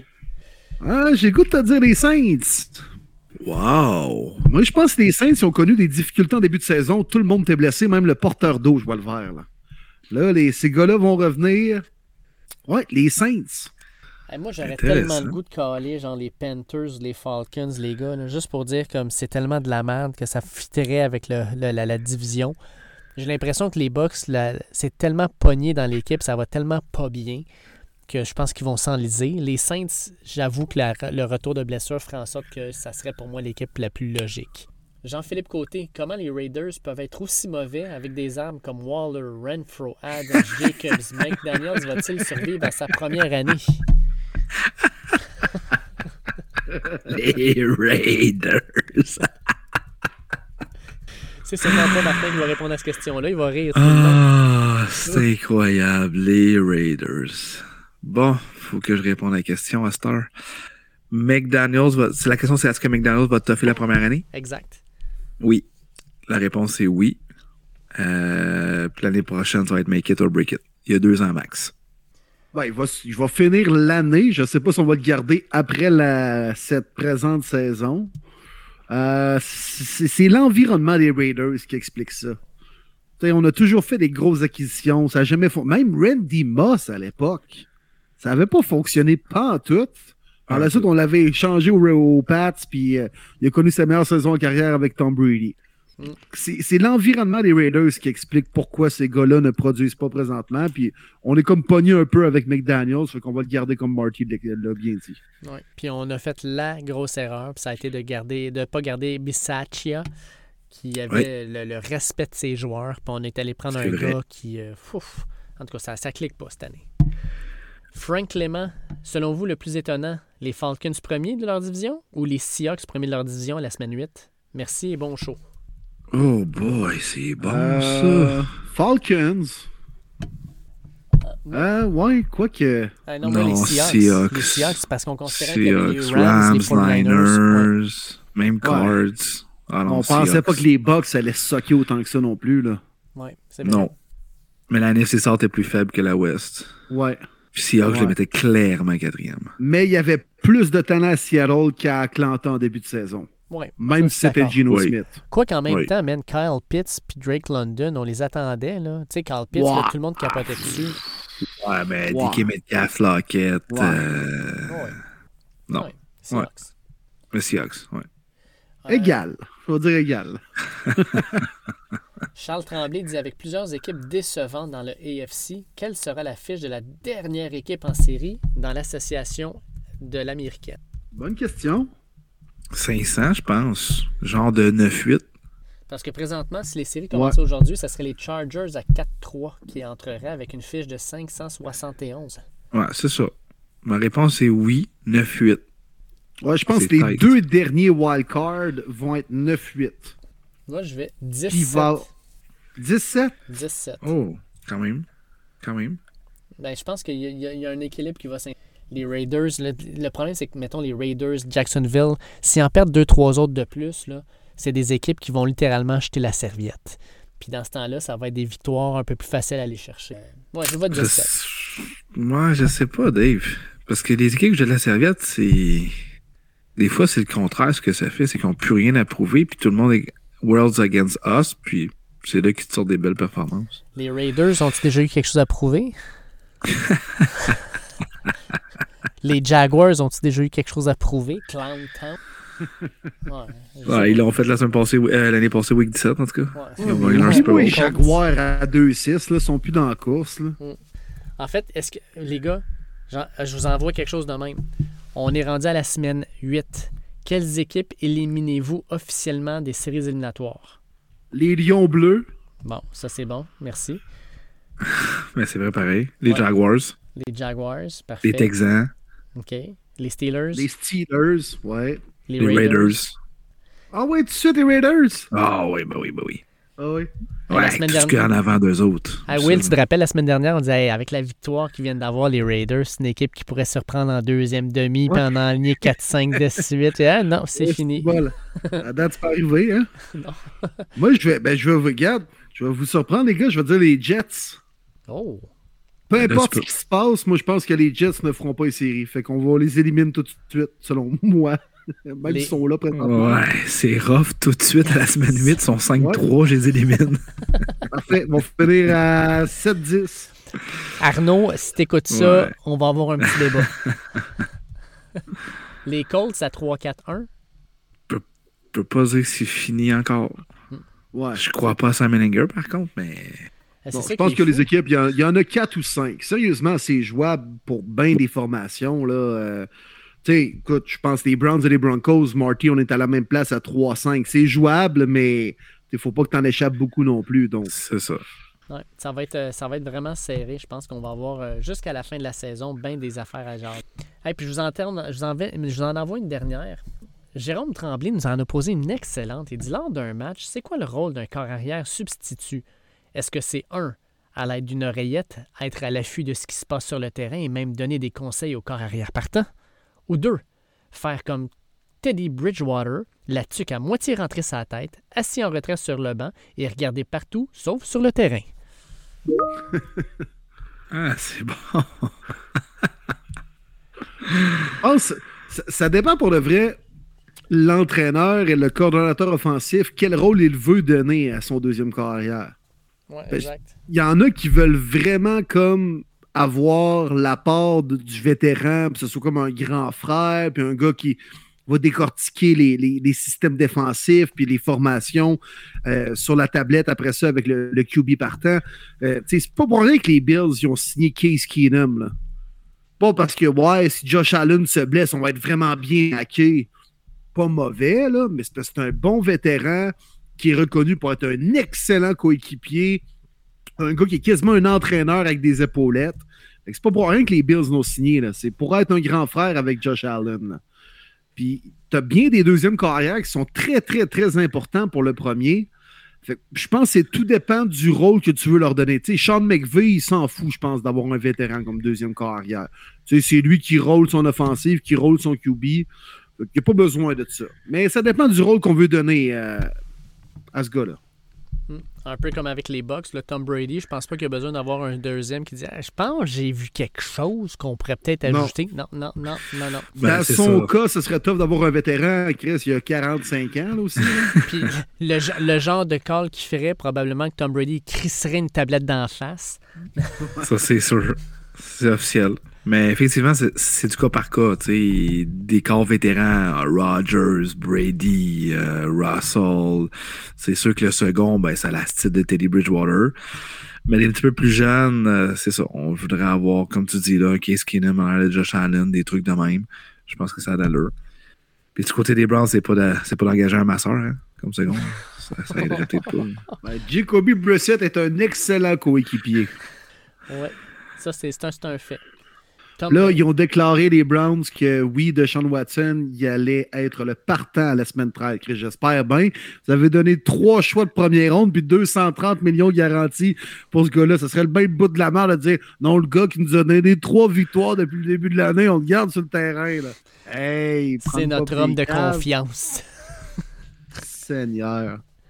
Désespoir. Ça va être ridicule, ce game-là. J'ai tellement hâte d'avoir toutes les pancartes, toutes les conneries qui vont se vendre autour du stade. Je vous le dis, j'ai le goût de descendre à Houston. Mais les prix sont ridicules. Ah, on y va, les boys. Come on. Je serais game pour vrai, là. C'est le genre de game que j'aimerais assister juste. Ça va être incroyable comment ça va huer. Ça va être fou. Ça va être sale comme je suis juste pour ça. On reçoit Deshaun Watson à premier début après le match pour lui demander ses impressions. Bon, si t'as trois masseuses avec toi, t'as des chances, sinon oublie ça. Ou c'était une pancarte Free. Messers. Ouais. Hey, parlant de road trip des, euh, de premier début, les gars, je l'ai notre prochain road trip. Puis c'est en lien avec notre prochain invité. Au repêchage à Kansas City au mois de mai prochain, premier début devrait être là pour célébrer l'accession à la NFL de notre prochain invité, Mathieu Bergeron. Euh, plus on en parle, ouais, les boys. ah, c'est c'est fou. Plus, plus, plus ça va C'est vraiment débile. ça explose. Là, présentement, Sport Illustrated le voit 16e overall. Bleacher Report le voit 20e à T Broncos, mon, euh, mon euh, Marty. C'est c'est fou. Puis il joue comme un choix de première ronde. Mathieu Bergeron est un gars extraordinaire, un gars terre à terre. On en parle avant le podcast parce que Mathieu n'est pas le genre de gars à s'enfler la tête avec ces affaires-là.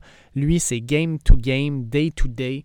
Puis c'est tout à son honneur. Super content de le recevoir. Puis je l'ai rencontré la semaine dernière. Fait que, entrevue avec Mathieu Bergeron, les gars, on part ça là. C'est bon? Yes, sir. on reçoit Mathieu. J'ai eu la chance de rencontrer notre invité cette semaine alors que j'étais à Syracuse pour voir le match euh, des Orange contre les Fighting Irish de Notre-Dame. Mais j'étais là pour, oui, voir ce match-là, pour voir le campus Syracuse, mais j'étais surtout là pour voir Mathieu. Puis j'étais vraiment content de pouvoir te rencontrer. Comment ça va, Mathieu? Ça va bien, toi? Ah, écoute, ça va top shape. Euh, Martin, toi, tu es avec nous autres pour l'entrevue. Euh, Will, euh, malheureusement, n'est pas là, mais euh, il va joindre à nous plus tard. Fait que. Écoute, euh, c'est- c'est c'est cool de te recevoir pour une. Quoi, c'est quoi, troisième fois déjà cette année sur le podcast? Euh, Yes. Ouais, ouais, je pense que c'est la troisième fois. Ouais, ouais. Ah, toujours vite. cool. Ah, c'est fou, hein, la saison va vite pour vrai, mais c'est Vraiment. c'est vraiment hâte que tu donnes du temps à tout ça, surtout à une année si importante pour toi. Pas de trouble, pas de stress. Fait que les deux derniers matchs, écoute, ça n'a pas viré comme on, on voulait. euh, mais là, il faut parler. On a tellement reçu de questions sur la game de Clemson. My God, je l'ai regardé Ah ouais? là. Ah, je m'excuse de sacrer, mais ça a tellement passé proche. Ah, Raconte-nous là tes émotions puis tout ce qui s'est passé dans cette game-là pour toi et pour ton équipe. Ben écoute, euh, c'est, je pense que où on s'est, euh, où on s'est planté là, c'est en sortant la demi. Puis je pense que, tu sais, on a une équipe qui est quand même, euh, tu sais, on est quand, on a quand même beaucoup de gens blessés. Donc, tu sais, il y a des jeunes joueurs qui doivent prendre, jouer certains rôles. Puis je pense que ces joueurs-là, ils ont vu le score à demi puis ils se sont dit, hein, on, on les a battus, là, on y est arrivé. Puis, écoute, euh, on s'est tiré dans le pied, là, surtout à l'offensive, la deuxième demi. On n'a pas été capable de bouger la balle, pas une, seconde. La, défense de Clemson, je pense, a monté l'énergie euh, d'un cran deuxième mi-temps. Puis, euh, écoute, l'environnement, ça, leur stade était plein, leurs fans étaient bruyants, puis ça, ça a joué à leur faveur sur quelques occasions en deuxième demi. Là, certaines pé- pénalités de faux départ. Donc, je pense qu'on s'est, on s'est tiré dans le pied à la deuxième demi. Puis, tu sais, ça, c'était des erreurs que on était capable de, de, de surmonter tu sais, au, au début de notre saison quand on jouait certaines équipes. Mais tu sais, quand je joue des programmes comme Clemson, puis euh, tu sais, des gros programmes comme ça, tu sais, des fois, ces erreurs-là, ils coûtent, euh, coûtent ça, ça coûte vraiment cher. Donc, ça, écoute, ça n'a ça, pas été notre bord, mais euh, on, on a eu notre leçon. Puis, euh, tu sais, euh, lors de la game que je suis allé voir contre Notre-Dame, Garrett Schrader, euh, votre, votre corps arrière, il, il était clairement blessé. Est-ce qu'il s'est blessé contre Clemson ou contre Notre-Dame? Euh, il s'était blessé contre Clemson. OK, c'est ça. Puis ça, c'était comme ça, ça a sûrement eu un impact en deuxième demi aussi par rapport à son jeu parce que Schrader, son jeu, c'est c'est dual threat, là, tu sais. Exact, exact, exactement.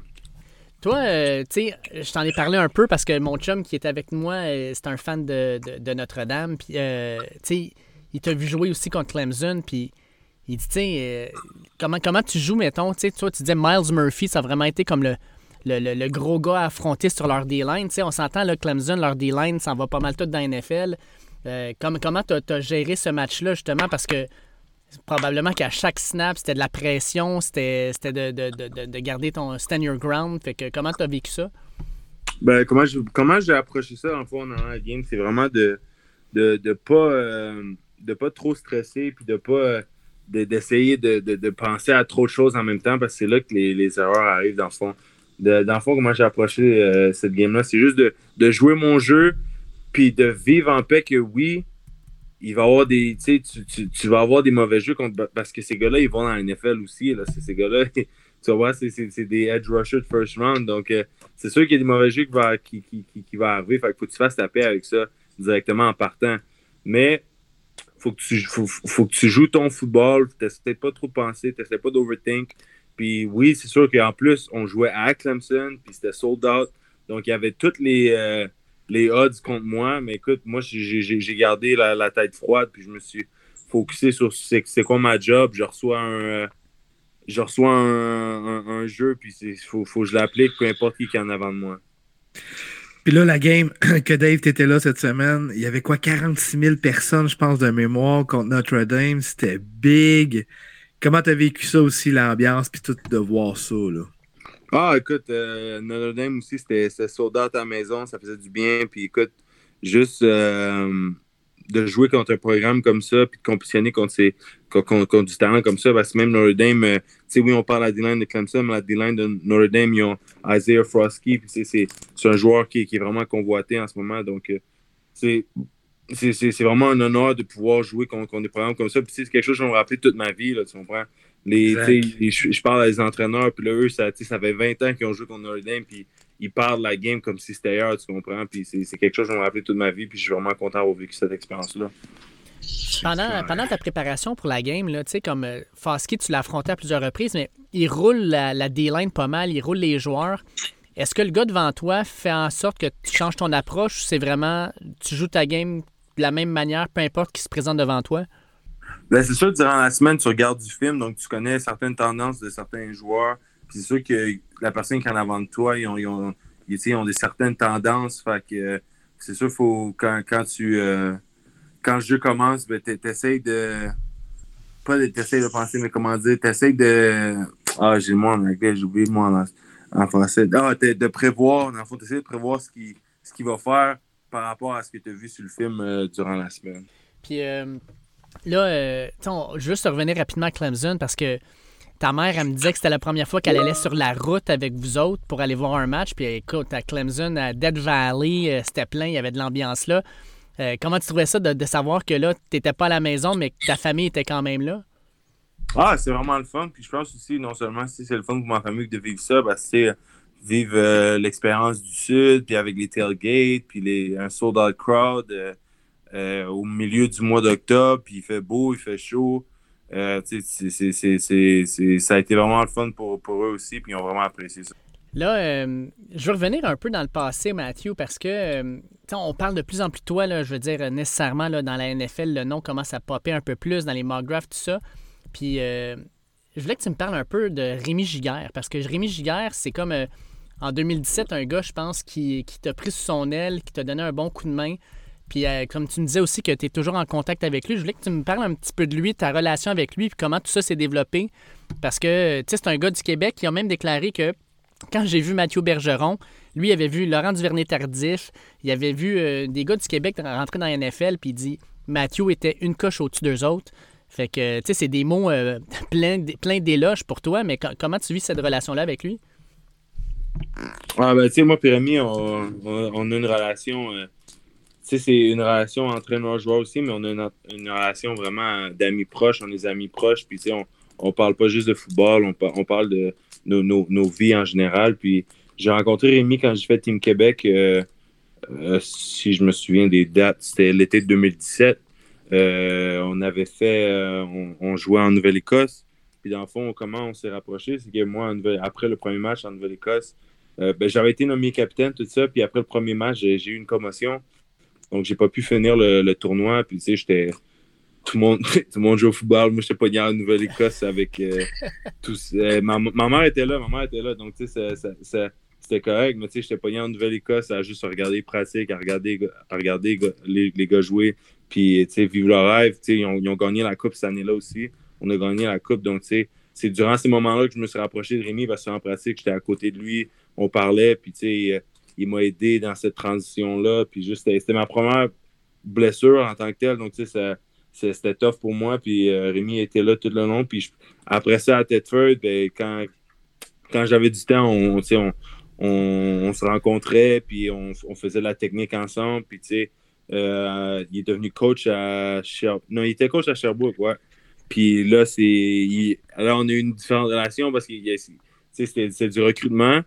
Puis là, quand j'ai eu la chance de jouer aux États-Unis, ben écoute, euh, ça a été euh, quelqu'un que j'ai été demander des, conseils puis tout ça. Puis quand j'ai fait le choix de, venir aux États-Unis, ben là, ça a été plus une transition comme là, il, m'a aidé à me préparer à venir jouer aux États-Unis. Puis depuis ce temps-là, ben, on a, on a vraiment une bonne relation. Puis c'est quelqu'un qui que je suis vraiment proche. Là. Puis tu sais, quand j'ai du temps libre, euh, je retourne à Saint-Jean. Là, là, il est rendu assistant head coach à Saint-Jean. Ou je, suis ouais, assistant head coach à Saint-Jean, puis coordinateur offensif. Donc, euh, je vais, tu sais, quand je je descends là-bas, je, l'aide avec les jeunes, tout ça. Donc, c'est vraiment le fun. Vraiment nice. Vraiment cool d'avoir quelqu'un de confiance comme ça que tu peux toujours parler à, tout moment dans ta carrière. Bon, grosse année. On le sait, Mathieu, c'est une année importante. Puis euh, je trouve que c'est une année qui va tellement bien pour toi. Euh, on est un petit peu plus à la moitié de saison du côté de la NCAA. J'aimerais ça que tu me parles de ton bilan jusqu'à maintenant, euh, de ton côté, pour toi, puis aussi le bilan de ton équipe en général, là, les attentes que vous aviez versus qu'est-ce qui se passe présentement? Ben écoute, en rentrant en août, les gens nous avaient juste à trois, à trois victoires durant toute l'année. Donc, euh, je pense que juste le fait d'apporter l'équipe à, six victoires, c'est quelque chose qui n'a pas été fait depuis que j'ai été ici. Puis euh, juste d'apporter l'équipe à être un bowl game eligible, c'est quelque chose de vraiment le fun. Euh, puis c'est quelque chose que je suis vraiment fier. Donc, cette année, pour moi, quand on rentre en saison, mon but, c'est d'apporter l'équipe à un bowl game. Donc, c'est cette, cette coche-là est check. Puis euh, écoute, c'est vraiment quelque chose de gros pour le programme parce que là, je pense que les choses vont dans la bonne direction avec les, nouvelles installations qu'on va avoir l'année prochaine. Puis hopefully un, un, trophée là en décembre. Donc, oui.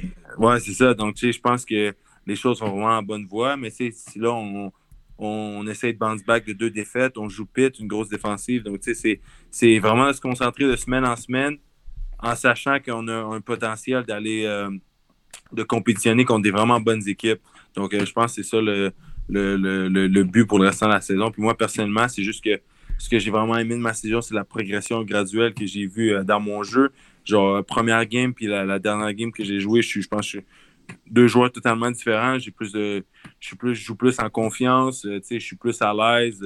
Puis, je, je, fais des meilleures décisions, tout ça. Donc, je, suis vraiment content. Puis, je pense que ma technique aussi s'est améliorée de, de, de, A à Z là, en huit matchs. Là, donc, euh, ouais. Ah, c'est vraiment cool. Puis là, tu sais, Matt, tu dois le lire un petit peu, tu dois le voir, veux, veux pas. Euh, j'imagine que tu veux rester quand même. Je sais que tu es un gars très, très humble, puis tu as les deux pieds sur terre, mais quand même, là, on, sent une vibe avec toi. Là, puis je parle pas juste au Québec, là, je parle aux États-Unis. Là, je lis des articles, je lis des affaires. Damn, il y a des mock drafts qui sortent. Tu sais, je suis un, gros fan des Broncos, je m'en cache pas. Puis là, ils ont fait un trade de Chubb. Là, ils ont un late first pick. Là, je me dis ah, ça serait-tu incroyable que mon boy Matthew tombe à Denver, man? Je te le dis. Si ça l'arrive, je te le promets que je prends le vol l'année prochaine. Je m'en vais te voir là-bas, c'est sûr, certain. Ben, c'est sûr. Mais c'est fou, là, pareil. Tu dois le voir, veux, veux pas. Tu sais qu'il y a des mocks qui te mettent en first round. C'est énorme, mon boy. C'est hot, là. Ouais, c'est vraiment le fun. Puis surtout euh, de, de voir que les gens apprécie mon jeu, puis apprécie euh, mon, mon, mon, style de jeu. C'est vraiment quelque chose que, que, j'apprécie vraiment. Mais tu sais aussi, faut que j'essaie de dire, parce que mes, mes amis sont excités aussi, mes amis, ma famille, tout le monde est excité. sais moi, j'essaie de ne pas le voir. Mes, mes parents, mes amis, tout le monde autour de moi, tout le monde autour de moi me connaissent. Là. J'aime pas, j'aime pas regarder ces choses-là, mais des fois, des fois ça pop up sur, mon Twitter, puis je suis pas capable de de de, de, pas regarder. mais mais c'est quelque chose que je dis à tout le monde, c'est que on est en, en, novembre en ce moment, on est on est première semaine de novembre, puis d'ici en avril, il y a plein de choses qui peuvent arriver, mm-hmm. que ce soit bonne ou mauvaise. Donc, il ne faut pas, faut pas se fier à ces, à, ces mock drafts-là, mais c'est sûr que c'est le fun de voir que les gens apprécient mon jeu cette année, puis que je suis sur la bonne voie. Donc, ça me donne vraiment une source de motivation à, à, à jouer mieux, puis à, à donner mon 100% là, chaque match qui reste. Maintenant, parlons-en de ta fin de saison, justement. Tu dis on est la première semaine de novembre. Euh, là, vous allez sur la route à Pittsburgh cette semaine. Est-ce que tu te rends compte que le 12 novembre, dans 10 dodo, c'est ton senior day, probablement ton dernier match dans le GMA Wireless Dome, un match à 8 heures le soir. Euh, pour toi, ça va sûrement être une journée. Tu sais, je sais pas si tu as commencé à réfléchir à ça, mais ça va être probablement un, des matchs les plus mémorables de ta carrière déjà. Là. Ah, vraiment, vraiment. Puis tu sais, c'est beaucoup de souvenirs là. Puis, tu sais, oui, on changé de nom GMA Wireless Dome, mais tu sais, pour moi, ça va toujours rester Carrier Dome. Mm-hmm. Puis, c'est. Euh, tu sais, c'est. Oui, oui, je veux pas, je m'en rends compte. Tu sais, là, après Notre-Dame, j'étais là, oh my god, il me, reste, il me reste juste une game à aller dans le locker room, puis à, avoir du fun avec mes boys après une, une victoire ou, whatever. Donc, tu sais, c'est un choc parce que ça fait quatre ans que je suis ici. Tu sais, j'ai pas transféré. Tu sais, il y a beaucoup de gars dans, nos équipes qui, qui, ont transféré tout ça. Ils n'ont pas le même attachement que j'ai avec l'école, tu comprends? C'est ma quatrième année, puis j'ai vécu beaucoup de moments avec, avec, cette école-là. Donc, ça va être vraiment émotionnel. Puis, écoute, euh, mais c'est pour, pour le bon. Donc, ça va être un, mal pour un bon. Mais écoute, euh, ça, ça, va, ça va être un match émotionnel. Là, tu vas, amener des, tu vas amener des fleurs à ta mère sur le terrain. Euh, T'es-tu prête à ça, là? Ben, écoute, moi, j'ai, euh, je suis prêt, là. Je vais essayer de pas verser une larme, là. Mais ouais, je suis prêt. That's it. Puis là, euh, tu sais, les matchs qui vous restent, là, il vous reste Pittsburgh, comme je disais, sur la route, euh, Florida State à la maison, Senior Day. Puis après ça, tu as Wake Forest et Boston College sur la route. Comment tu vois ces quatre derniers matchs-là? Est-ce que, ben, tu sais, je te dirais pas, est-ce que tu vois, mettons, Syracuse euh, sur le ACC Championship, parce que clair, tu vas me dire oui. Mais comment tu vois ça? Comment vous l'approchez comme Dino Babers, là, après deux défaites? Comment qui a approché la, semaine de pratique par rapport aux quatre derniers matchs de la saison? Ben, moi, je pense que nos quatre derniers matchs de la saison, c'est. Je pense que le, mot à utiliser, c'est. On a une très belle opportunité devant nous euh, avec euh, Wake Forest qui ont perdu contre Louisville par un, vraiment un gros écart, avec Boston College qui ont perdu contre Yukon. Euh, avec Pitt, qui, qui leur défense n'est pas comme avant. Puis que, tu sais, on a vraiment une bonne opportunité devant nous. Florida State, écoute, ça va être une game dangereuse parce que c'est une équipe qui compétitionne avec toutes les équipes qui ont, joué, qui ont battu LSU. Ils ont, ils ont, eu un gros match avec Clemson aussi. Donc, ça va être des games difficiles, mais c'est n'est pas des games qui sont, qui sont pas à portée de main, je veux dire. Donc, euh, c'est ça va être des belles opportunités pour nous. Puis écoute, euh, c'est sans secret que c'est vraiment possible qu'on gagne ces quatre matchs-là. Mais ça ne sera pas facile, mais il y a une très grande possibilité que Syracuse puisse gagner les, quatre derniers matchs puis qu'on se mette en bonne position pour un beau game. Tout cas, c'est sûr qu'on va vous le souhaiter, mon Matt. On est vraiment derrière vous, derrière toi, tu sais, depuis des années. Fait que let's go, Q's, on est vraiment là. là, là, Matt, on le sait, tu es un gros fan d'NFL aussi. Puis moi, je sais, tu es un gros fan des G-Men, des Giants. What is going on? 6-2, les Giants, ah. présentement. Wow, wow, wow. je veux ton bilan de mi-saison. Ben, écoute, moi, j'ai écouté la game contre les Seahawks. Écoute, on était à. Comment. En anglais, on dit ball security, là. Sais, euh, je sais pas si t'as écouté la game, mais contre les Seahawks, on a eu, on a eu un, un return qui s'est fait fumble. Après ça, ils ont été en position pour scorer un touchdown. Écoute, on s'est tiré dans le pied contre les Seahawks. Mais ce que j'aime de mes Giants, c'est que en ce moment, si tu regardes notre depth chart, là, le depth chart, c'est des gars que personne n'a jamais entendu. On n'a jamais entendu parler de ces gars-là, mais ils jouent, ils sont en train de jouer un football là, avec. Tu, vois l'esprit d'équipe, et tu vois que c'est. Ils, ils veulent pas se faire refuser, puis ils veulent pas perdre, puis ils jouent avec une motivation. Tu regardes Kevin Thibodeau à chaque jeu, c'est il donne son 100%. Puis je pense que c'est ça que les Giants cette année, c'est que ils n'ont ont pas, pas le talent que certaines équipes ont, mais ils ont, ils ont, ils un entraîneur, ils ont un entraîneur en chef qui a fait une grosse différence cette année. Puis écoute, euh, je, je, je, suis vraiment fier. Puis il n'y a, a rien qui me fait plus plaisir de voir Saquon être de retour puis de l'idée la ligue. Ah, je sais pas si je sais pas si à, à date d'aujourd'hui il ligue la ligue en il, il lit la ligue en rushing yards, mais écoute, il, il est dans le top. Puis c'est ça, ça il n'y a rien qui me fait plus plaisir au monde. Qui, qui, aurait pu croire que on est le 2 novembre. Syracuse, Illy G-Man, même fiche. Puis là, là, les comparatifs, là, Saquon Barkley, Sean Tucker, Daniel Jones, Garrett Schrader, Evan Neal, Andrew Thomas, on a de l'autre bord Mathieu Bergeron. puis, hey, puis les Jets sont pas super non plus. Là, fait que le, New Hey, York, fou. le New York football est back. Là. Mais hein? C'est vrai. Hey, J'ai vu ça passer moi aussi cette semaine. L'état de football est à New York. C'est fou. Les Jets, Giants, les Bills, on le savait.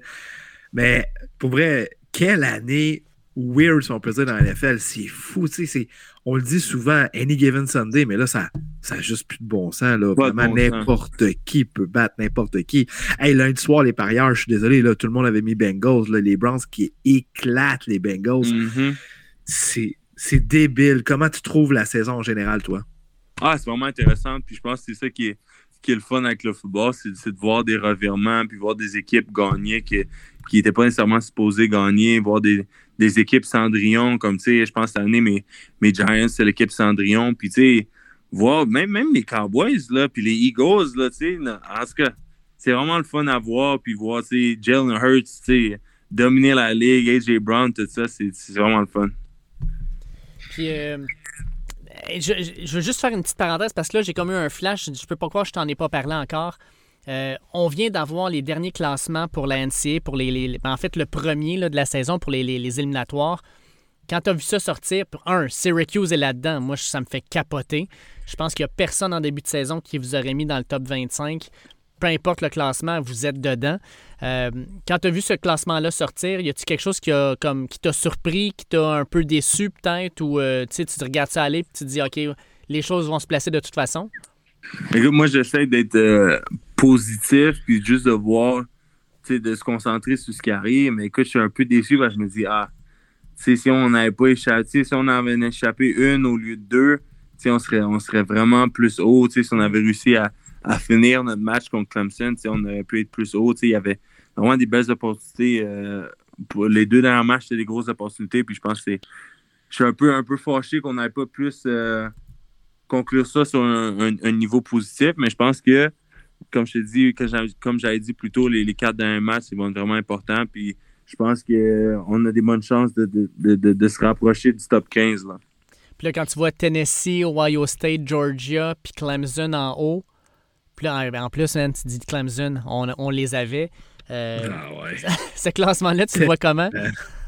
Ben écoute, moi, tu sais, je- je pense que. Parce que, tu sais, c'est sûr que c'est. euh, comment dire. euh, ces choix-là, c'est pas. euh, tu sais, c'est quelqu'un, si c'est ba- based off opinions, tu sais, c'est quelqu'un qui, qui décide qui, qui est où. Tu sais, c'est pas par rapport nécessairement à cause du record, parce qu'on s'entend que si Clemson joue à Alabama, à ce moment, tu sais, c'est Alabama gagne par je sais pas combien de points. Clemson sont pas sont pas euh, l'ancienne équipe de Clemson. Là. Je sais pas que je veux dire. Genre, Ouais, je pense que euh, le top 4, là, j'inclurais euh, either Alabama ou. Ouais, je pense que je mettrais Alabama ou Clemson, là, malgré leur défaite contre Tennessee qui est dans le top 4. Donc, euh, ouais. Et puis, tiens, juste de même, là, on va faire des prédictions NFL dans quelques secondes, mais je veux ta prédiction en fin de semaine. Tennessee-Georgia, à Georgia, tu verrais ça comment? Ah, écoute, j'ai- tu sais, j'aime le momentum de, de Tennessee, mais je pense que Georgia, ils ont vraiment plus d'expérience dans ces positions-là, dans ces grosses games-là. Mm. Puis, euh, ils ont, Georgia ont vraiment beaucoup de talent, là. Donc, euh, je vais aller avec Georgia. Mais en même temps, Georgia s'est fait tester contre Kent State. Donc, euh, tu sais, c'est. euh, ça va être. Je pense que c'est la game à regarder, mais si j'avais faire un pick, je vais prendre Georgia. Hey, c'est fou, hein? Je sais pas si tu as vu, mais les billets pour rentrer à Georgia pour cette game-là, c'est rendu. Les, plus, les moins chers sont à 690 US. C'est fou. C'est fou. ça n'a pas de bon sens. Et puis, le wide receiver à Tennessee, Ayat, je peux m'en dire, hey, il est-tu fort, man? Malade. Aïe, aïe, Malade. aïe. Malade. Il est-tu éligible au draft, lui, cette année? Ah, je sais pas. Je sais pas. Ah, puis le pire, c'est n'ont même pas, pas leur meilleur receveur qui est Cedric Tillman. tu sais. Ajoute ça là-dedans, ça serait même pas drôle. là. Ouais, ouais, vraiment. Vraiment pas. C'est fou, Red. Mais tu sais, c'est- c'est ça que j'aime cette année, tu sais, NCAA, tu sais, tu regardes le classement, là, TCU est en haut, euh, Syracuse est là-dedans, euh, Tennessee, personne ne les voyait à cette place-là présentement. Tu sais, on dit que NFL, c'est Any Given Sunday, ben je pense que la NCAA, on peut dire la même chose aussi, là. C'est Every Given. Saturday. Every given, ouais, c'est ça, any given Saturday or Friday? Les Friday Night Lights. Ouais. Ah ouais, c'est nice ça. Puis, euh, t'as-tu des fantasy, toi? Non, non, non, j'ai pas. euh, Parce que des fois, je manque de temps, puis je veux pas être, je veux pas être le genre de gars qui commence le fantasy puis qui le finit pas. Fait que je, je rentre juste pas dans, dans, dans les fantasy, là, mais. Je comprends. Je comprends. D'abord, euh, je te dirais euh, peut-être tes coups de cœur offensifs puis défensifs dans la NFL cette année. Ben, c'est sûr que mon coup de cœur euh, off- offensif, ça va être Saquon Barkley. Ça, Ouais. c'est. Sûr. Puis défensif, euh, je sais pas, hein. Ben, il y en a Hmm. qui parlent de la recrue Sauce Gardner, à quel point il torche avec les Jets. Ouais, c'est vrai qu'il touche, mais. hmm. Euh, ouais, je prendre ça. Je pense que je vais prendre ça. Là, j'essaie. Parce qu'il y, y en a une coupe, fait que j'essaie de prendre un meilleur pick, là, mais je prendre ça. Ouais, je prendre ça.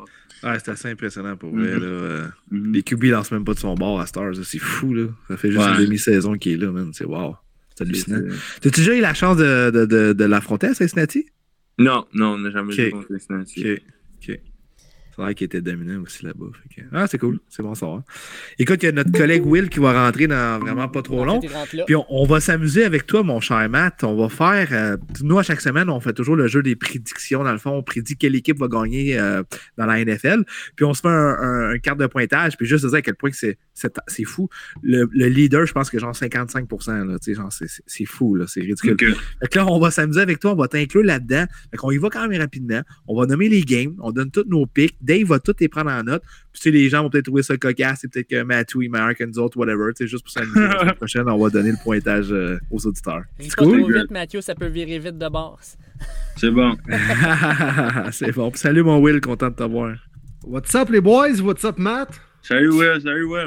Yes sir, yes sir. Content de vous retrouver les boys. Puis on est prêt pour une autre grosse semaine de la NFL. On est prêt, nos pics. D'ailleurs, j'ai été bon la semaine dernière. Euh, j'ai juste pas prédit la bonne équipe, c'est-à-dire mes Browns qui ont battu les Bengals, mais c'est pas grave ça.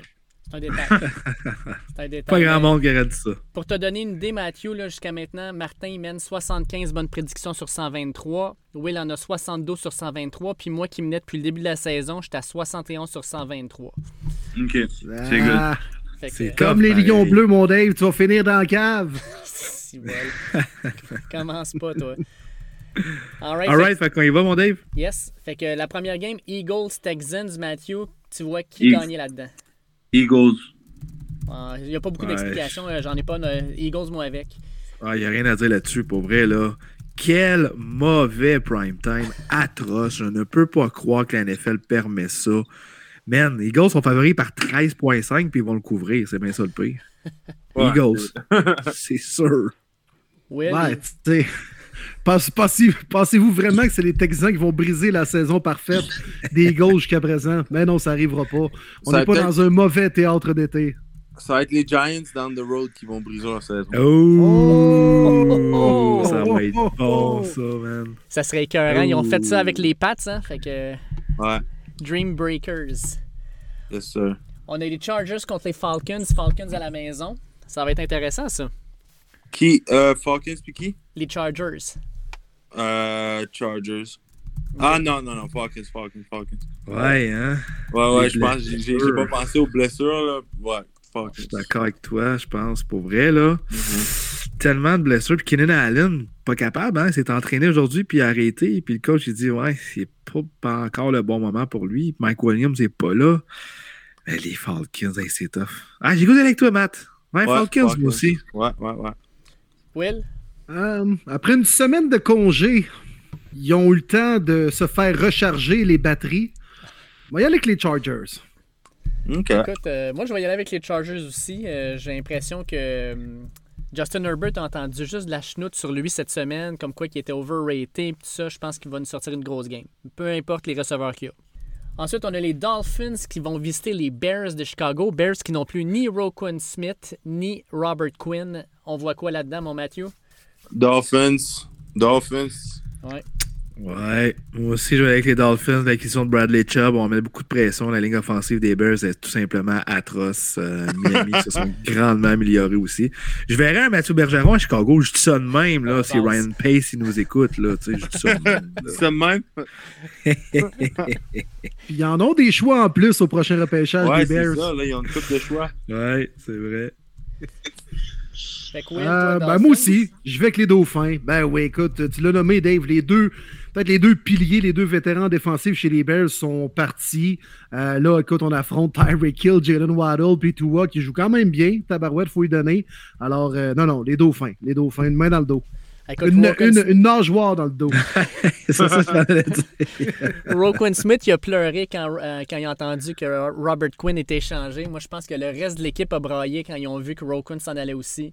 Je vais avec les Dolphins. Cette équipe-là, je pense qu'ils savent déjà que leur saison, euh, il y, a, il y a- il y a un petit, euh, il y a un petit trait dessus. Ouais. Panthers contre les Bengals. Bengals à la maison. Encore une fois, je suis en Jamar Chase. Matthew, tu irais où? Euh... Ok, faites vos picks, j'y pense. OK, c'est bon. Alright. Euh, moi, je vais bounce back. Bengals peuvent pas l'échapper à domicile. Eux qui devaient gagner lundi contre un rivaux de division. Ils n'ont pas le choix, surtout avec les Ravens en avant des autres, donc Bengals. Ouais, puis Joe Burrow n'affronte pas Miles Garrett, fait qu'il devrait pas vivre des cauchemars durant ce match-là. Mais euh, non, puis Joe Burrow rebondit bien souvent après euh, une défaite. J'aimerais ça voir la stats. D'après moi, elle est positive. Après une défaite, il doit souvent gagner la semaine d'après. Ah, j'y vais avec euh, Joe Burrow, les Bengals à la maison. Moi, je vais avec les Panthers, les gars. Je sais pas pourquoi, mais les Panthers, il y a quelque chose qui se passe. Ils ont perdu un match difficile contre les Falcons, mais on a eu la renaissance de DJ Moore. Je vais avec les Panthers à la surprise. J'allais prendre les Panthers ici. Ouais, moi aussi, je prends les Panthers. Ah, that's Oh! it, Ah, it. ouais! Ah ouais, cool, j'ai hâte. J'ai hâte de C'est bon, ça. 2-2. Après ça, euh, les Packers de Green Bay puis euh, Crybaby Rogers vont euh, à Détroit pour affronter mes Lions Bleus, match de division. Et mes Lions Bleus seront là sans TJ Hawkinson. On va en parler d'ailleurs tantôt. Euh, Matthew, Lyon, Packers? Packers. Ouais, là, si les Packers l'échappent, c'est plus que fini leur saison, là. Come on, sérieux, on parle des Lions, tu sais. Là, sérieux, Packers. Puis pas juste un lion euh, jaune doré normal, un lion bleu, je vois le vert. Ouais. Une crinière bleue. Vont-ils en perdre une cinquième de suite, les Packers et Aaron Rodgers? Ah, ben non, ça arrivera pas. Victoire des Packers. Ouais, ouais. Moi, ça fait combien de semaines que je me fais brûler par mes lions, là? Euh, Une, deux, trois, quatre, trop. Euh, je vais avec mes lions. Je sais pas, j'ai l'impression que les Packers, là, écoute, ils ont perdu contre les Commanders, ils ont perdu contre les Jets, ils ont perdu contre les Giants. Ça n'a pas de bon sens. Ils se sont fait éclater par les Bills. Euh, Quand moi, je même, pense que c'est toutes une équipe des équipes, déroute. Dave, qui jouent pratiquement pour 500 et en haut de 500. Là. 100% d'accord, mais euh, j'aime pas ce que je vois avec des Packers. Ça a l'air d'une équipe en déroute. Euh, Puis mes Lions, ben, c'est une équipe en déroute aussi, mais je sais pas pourquoi. là. Je pense que je vais avec mes Lions. Sont- Je vais faire l'analyse de Will. Ils sont dus. Alright, ensuite, C'est bon. un, un bon duel des années 2000, les Colts contre les Patriots, et ça joue en Nouvelle-Angleterre. Hmm. Ouais. Euh, celle-là. Ouais, Ouais, c'est hein? celle-là, ça. Moi, Sam Ellinger. Sur la route. Tu veux qu'on fasse nos pics, Matt? Ouais, ouais, ouais, Ouais. ouais. Euh, je suis vraiment torn sur celle-là, honnêtement. Là. Vraiment, vraiment torn. Mais ce que Bill Belichick fait aux jeunes corps, que Ellinger, c'est une deuxième année, mais pour moi, c'est un corps recru rendu là. euh, c'est absolument pas très beau. Fait que je dirais qu'une victoire des Pats. Surtout, écoute, premier match sur la route en carrière à Foxborough contre Bill Belichick. Il vient de compliquer la vie à Wilson qui a lancé trois pics euh, la semaine dernière face aux Pats. Euh, ouais, je vais y aller avec les Pats, mais encore à bas pointage. Comme les Pats gagnent des games, là, un genre de 22-17 comme ils l'ont fait contre les Jets. Hey, Ouais, écoute, moi aussi, je vais avec les Pats. Ouais. Je pense qu'on joue avec la famille. Hein. Puis euh, Bill Belichick est expert en à, à faire une chose, à éliminer ce qu'une équipe fait de bien. Fait que je pense que les Colts euh, ils vont avoir bien de la misère. Bills contre les Jets à New York. Euh, Est-ce que les Bills continuent sur leur lancée? Est-ce que les Jets se remettent euh, debout? Ça sera à voir, Mathieu. Bills Mafia. That's it. Yeah. Moi aussi, bien d'accord, Matt. La Bills Mafia, c'est bien simple. La ligne défensive des Bills va manger celle des Jets. On a beaucoup de blessures, puis Zach Wilson, je suis désolé, mais il est mauvais. Honnêtement, Ah, il, il est est pas bon, mauvais. Les Jets sont bons en cause que Robert Saleh, c'est un génie en défensive. Il fait des belles affaires. Puis on était capable de courir le ballon. Hall, ça fait extrêmement mal, mais Vera Tucker, le, le- le- le guard, est excellent. Ça fait encore plus mal. Puis je suis désolé, les fans, je ne vois pas pourquoi Zach Wilson a sorti le deuxième total d'un repêchage. Il est mauvais. C'est tout simple que ça. Les Bills pour moi. La seule popularité de Zach Wilson et son seul fait d'arme, c'est d'avoir fréquenté une soi-disant MILF cet été. Bon.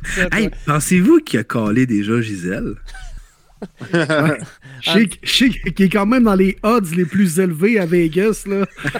parmi les gens qui vont être les premiers à dater Gisèle. Eh. Je suis pas sûr que c'est un, un- un petit gars de même. Je suis pas sûr que ça l'intéresse encore. J'aimerais j'aimerais savoir par la suite un match entre Tom Brady et Zach Wilson. Aïe, aïe, aïe.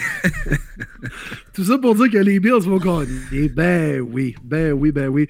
Les Jets, c'était beau, c'était cute en début de saison, mais je pense qu'ils vont l'avoir pas mal plus tough que l'autre équipe de New York en deuxième moitié de saison.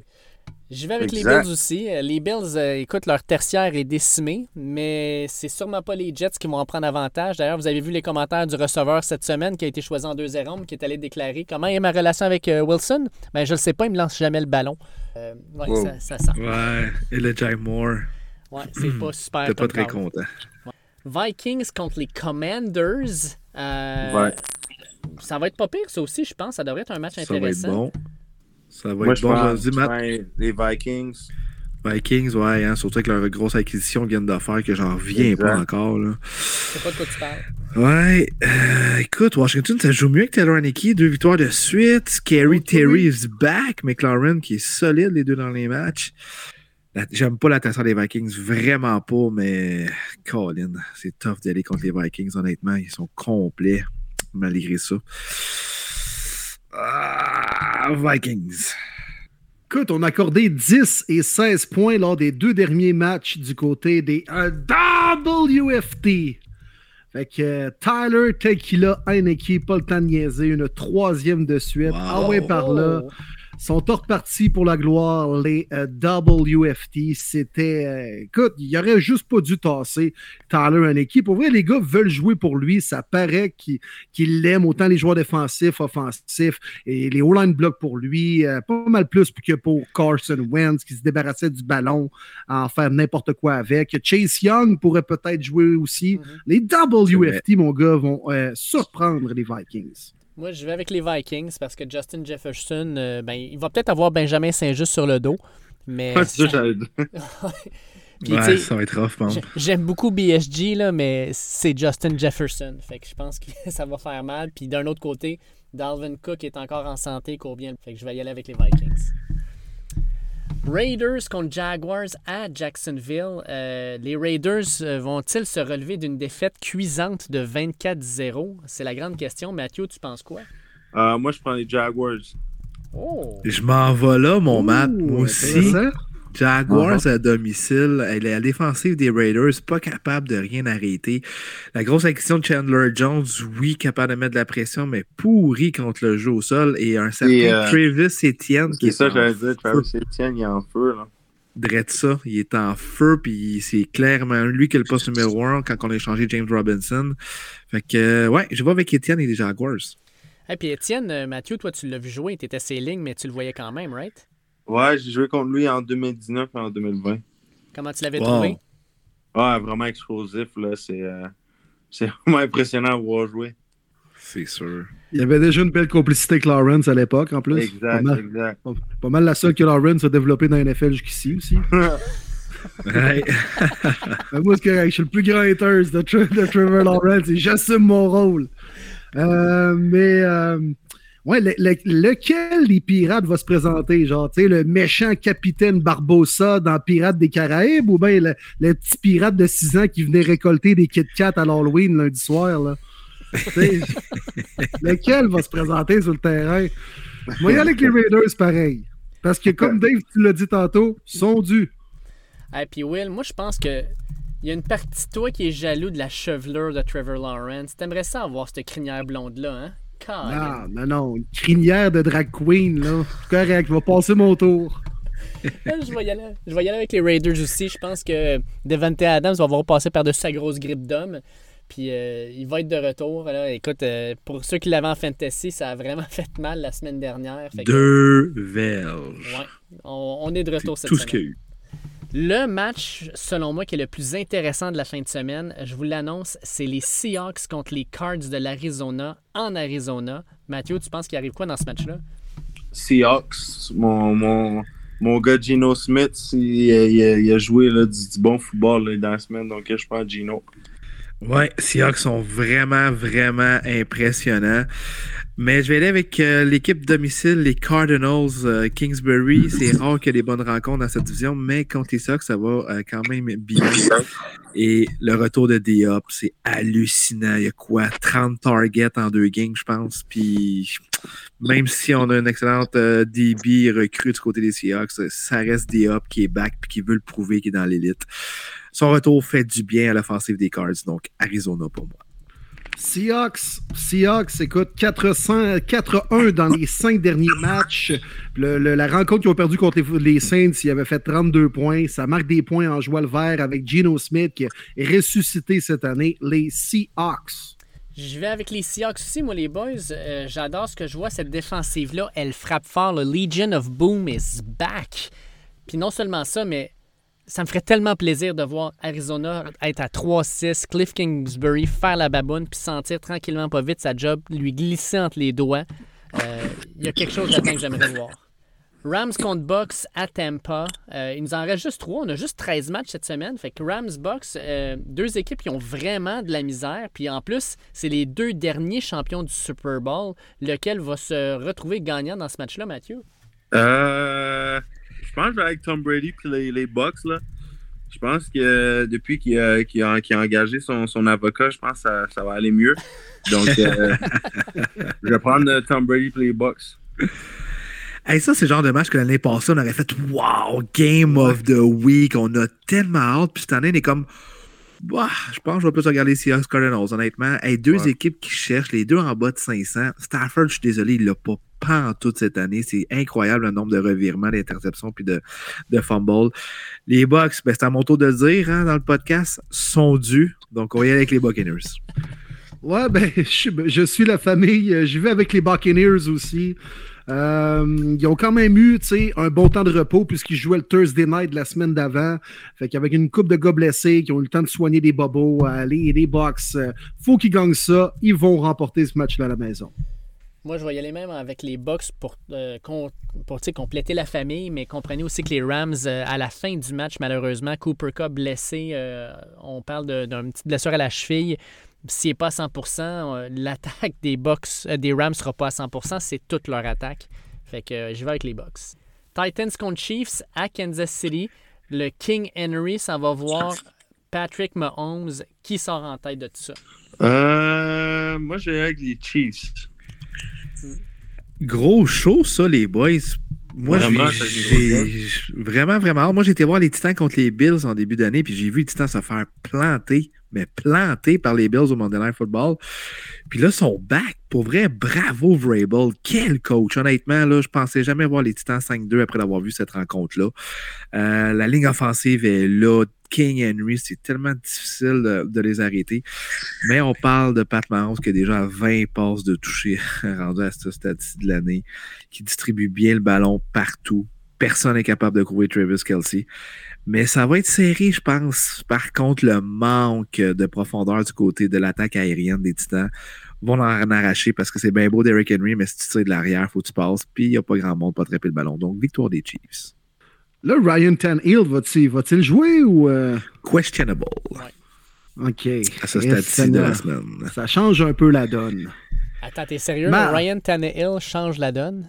Ben, OK, tu veux jouer Malik Willis? Il était mauvais, pas à peu près. T'as-tu vu jouer Ouais, Ryan Tannehill depuis combien d'années? Ben, Ryan. Tannehill. Ouais, ben là, Malik Willis, il ira pas battre Patrick Mahomes à Kansas City. On sait jamais. Mais- Oh, Ouais. j'aime ça, j'aime ça, Matt. Ben, écoute, moi, euh, ouais, j'avais le goût de dire appuie sur le piton, Dave. Appuie sur le piton rouge. Upset alert. Moi, j'y vais avec les titans. Wow. Euh, ouais, écoute, ils, ils ont un bon momentum présentement. Euh, Henry arrive d'une game de 200 verges. On va contrôler le clock en laissant Mahomes sur le banc. Genre de trap game, ça, pour les Chiefs. Je vais avec les titans. Moi, je suis obligé d'aller avec les Chiefs. Euh, peu importe c'est qui joue Tannehill ou Malik Willis, c'est Patrick Mahomes qui est de l'autre côté. Puis la défensive des Chiefs s'en vient de mieux en mieux. Euh, moi, je vais simplement, mais ça va être un très bon match pour censure. Puis parlant de très bons matchs, on finit la semaine avec un Ravens Saints. On n'était pas sûr, mais les Saints sacrificent 24-0 contre les Raiders. Euh, Camara is back. Euh, ça va être vraiment intéressant. Fait que, euh, Matthew, tu termines ça avec euh, Ravens ou Saints? Ah, Ravens. Ouais, Ravens euh, Euh, ont fait un gros trade, hein, Roquan Smith. Ça Ouais. fait tellement là. Puis les boys, on en a parlé, nous autres, en début d'année. Je m'en souviens, euh, on disait euh, ce serait tellement le fit pour lui. Parce qu'on l'a vu en 4-3 avec les Bears, c'est pas un linebacker 4-3, c'est pas un style de Lance Briggs, c'est pas assez euh, light, si on peut dire, pour cette position-là, mais 3-4 backers, ah, tu veux un Roquan Smith. Euh, je Ouais, je pense que la question-là, pour vrai, est solide. Puis ils l'ont acquis au bon moment, justement, pour être arrêté Alvin Kamara, qui connaît déjà très bien victoire des Ravens. Ça va être bien serré. Les Saints jouent bien en prime time, puis ils jouent bien dans leur dôme. Mais je pense que les Lamar Jackson, Mark Andrews de ce monde vont sortir un gros jeu en fin de game. Ça va être tight, mais victoire des Ravens. Exact. Yes, je vais aussi avec les Ravens. Euh, les Saints sont trop amochés. Même s'il y a des gars qui reviennent de blessure, euh, ils seront pas capables de ralentir ça. Puis je pense que le petit regain d'énergie que Roquan Smith va donner à cette défensive-là va faire du bien. Euh, un duo Roquan Smith, Patrick Queen dans le milieu, ça va faire mal. Fait que j'y vais avec les Ravens. Hey Matthew, un giga énorme merci pour ta présence, ta disponibilité. Toujours le fun de jaser. Je peux pas venir te voir jouer, je te l'ai dit le 12, je voulais venir à Florida, euh, tu sais, contre Florida State, mais malheureusement, je vais être dans l'état de la Floride. Moi, je vais aller voir mes Gators. Mais euh, écoute, bonne chance pour Pittsburgh en fin de semaine. Puis surtout, euh, tu peux être sûr que je vais avoir les yeux quand même rivés sur ma TV pour te regarder au, euh, au, au Senior Day, ne pas pleurer en donnant des fleurs à ta mère. Merci beaucoup. Puis, hey, Hey. Pro- profite, profite de la température là, quand tu vas aller voir les Gators. Ah, c'est clair, man, je vais transpirer comme j'aurais jamais transpiré dans ma vie. Hey, c'est cool, Matt, pour vrai, que Thank tu me donnes you, Matt. de temps, man. euh, Incroyable. Une grosse année de même. Pour vrai, t'es- t'es- t'étais vraiment un grand cœur, ça, Ça je le coche. savais. Là, puis, euh, lâche pas, man. On est derrière toi, puis euh, on te rejase quand tu veux, mon gars. Tu mérites merci. tout ce qui t'arrive, mon Matt. Merci beaucoup, les boys. Puis écoute, euh, prochain podcast, vous me textez, puis on se fait ça. All right. Ben smart, mon gars. Yes, sir. parfait. Bonne soirée. là. All right. Merci ça à marche. toi Yes, aussi. sir. Merci. Salut. Ciao.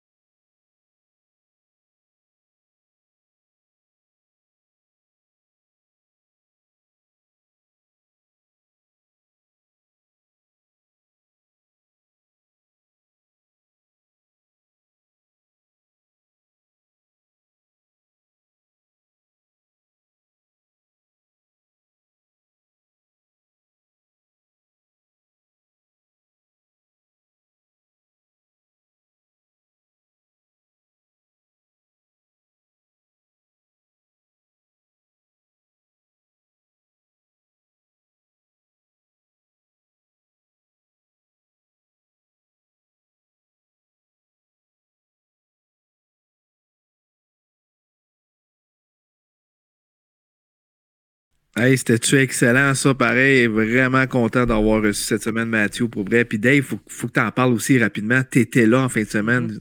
Raconte-nous ton expérience. Écoute, euh, première fois sur le campus de Syracuse, j'ai vu plusieurs campus universitaires. Puis dans ma tête, à moi, Syracuse, campus universitaire, ça ressemblerait plus à un campus genre euh, Columbia University à, New York, tu sais, des, des, des, différents bâtiments dans la ville. Mais c'est vraiment un, un vrai campus universitaire qui est magnifique. Euh, les tailgates dehors, c'était orange partout. Euh, le dôme, euh, était vraiment, vraiment le fun. Malheureusement, premier jeu du match, crée un pick six. En plus, Will, qui est en FaceTime avec moi à ce moment-là. Ben oui, man. je le voyais dans ma TV, puis Dave dans mon cell, live dans eh oui, c'est C'était un moment extraordinaire. tu m'as même scoopé en quelque sorte, parce que tu étais plus live que même le feed de la télé. C'est extraordinaire, man. C'est wow. Fait que, tu sais, l'ambiance a comme cassé un peu. Puis malheureusement, dans la game, l'ambiance est revenue peut-être un petit peu au début du troisième quart quand Syracuse a fait un toucher puis les a chauffés un peu. Mais, ça aurait été écœurant que la game soit serrée jusqu'au bout parce que le monde demandait juste ça, d'être debout puis de crier tout le long.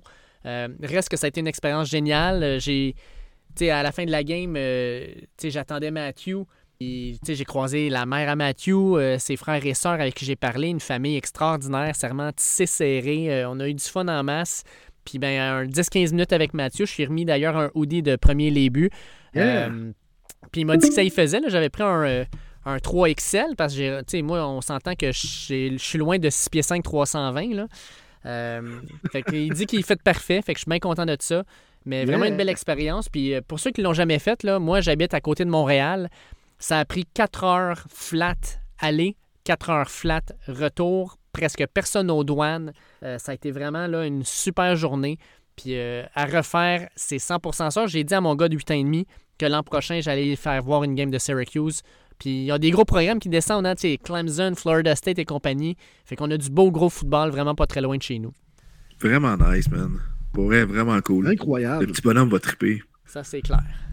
Avec la fanfare et tout ça, c'est tout ce qui englobe un match de college. Hein. C'est, Oui, tu sais, on adore la NFL, les gars, puis c'est quand même ce qu'il y a de plus gros. Hein. C'est clair, c'est ce qu'il y a de plus gros.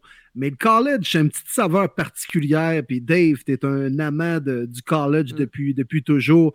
Mais euh, sur place, c'était cœur, hein, avec la fanfare. Il y, a, une petite touche particulière que tu n'as pas dans la NFL. C'est vraiment deux produits différents. on avait même le dirigeable Goodyear qui était là. Moi, moi ça m'a ému. le gars, c'est ça qui retient de sa journée. C'est juste ça qui retient. Hey! Ils sont gros, les Américains. Hein? Ouais. ben ouais. Ils, font, ils ont des dirigeables comme en 1932. Y avait-tu une pub de char usagé, là? C'est comme un 800 car wash en bas, là, quelque chose? Ben... non, non, mais c'est à cause que si tu regardes la, la, NCA, le dirigeable Goodyear est là à chaque fois qu'il y a des gros matchs. Puis là, il était, il était là parce qu'il était diffusé en direct sur ABC, je pense. Euh, oui. C'était ABC ou ESPN ici? Ben, en tout cas, nous, ben, moi, c'était à TSN. C'était comme TSN 3, là, mais c'était le feed de, de ESPN. Ouais, c'est ça. Fait que tu sais, t'es sa grosse station, midi, prime time. Puis là, t'as le dirigeable de Goodyear. Ça, ça veut dire que c'est comme le gros match à cette heure-là. Il y, a quelque chose de le fun là-dedans, là, puis d'être sur ce campus-là. On est passé à un point, tu sais, Mathieu en parlait, Syracuse, ça a été vraiment près de la victoire pour eux autres contre Clemson. S'ils gagnaient contre Clemson, le College Game Day descendait à Syracuse pour la première fois de son histoire, j'aurais capoté ma vie parce que ma femme qui connaît pas vraiment le football ne comprenait pas ce que je disais, mais je dis College Game Day, là, ils ne vont qu'à 18 villes par année, puis il y a 125 programmes, puis ils vont dans les plus grosses games. Là.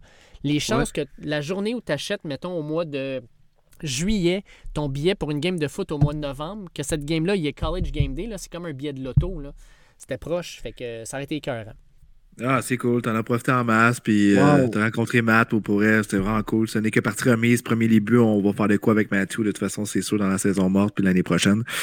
Puis je, je croise mes doigts qu'avec mon nouveau choix de première ronde, Mathieu Bergeron va débarquer à Denver. Mais on verra avec le temps.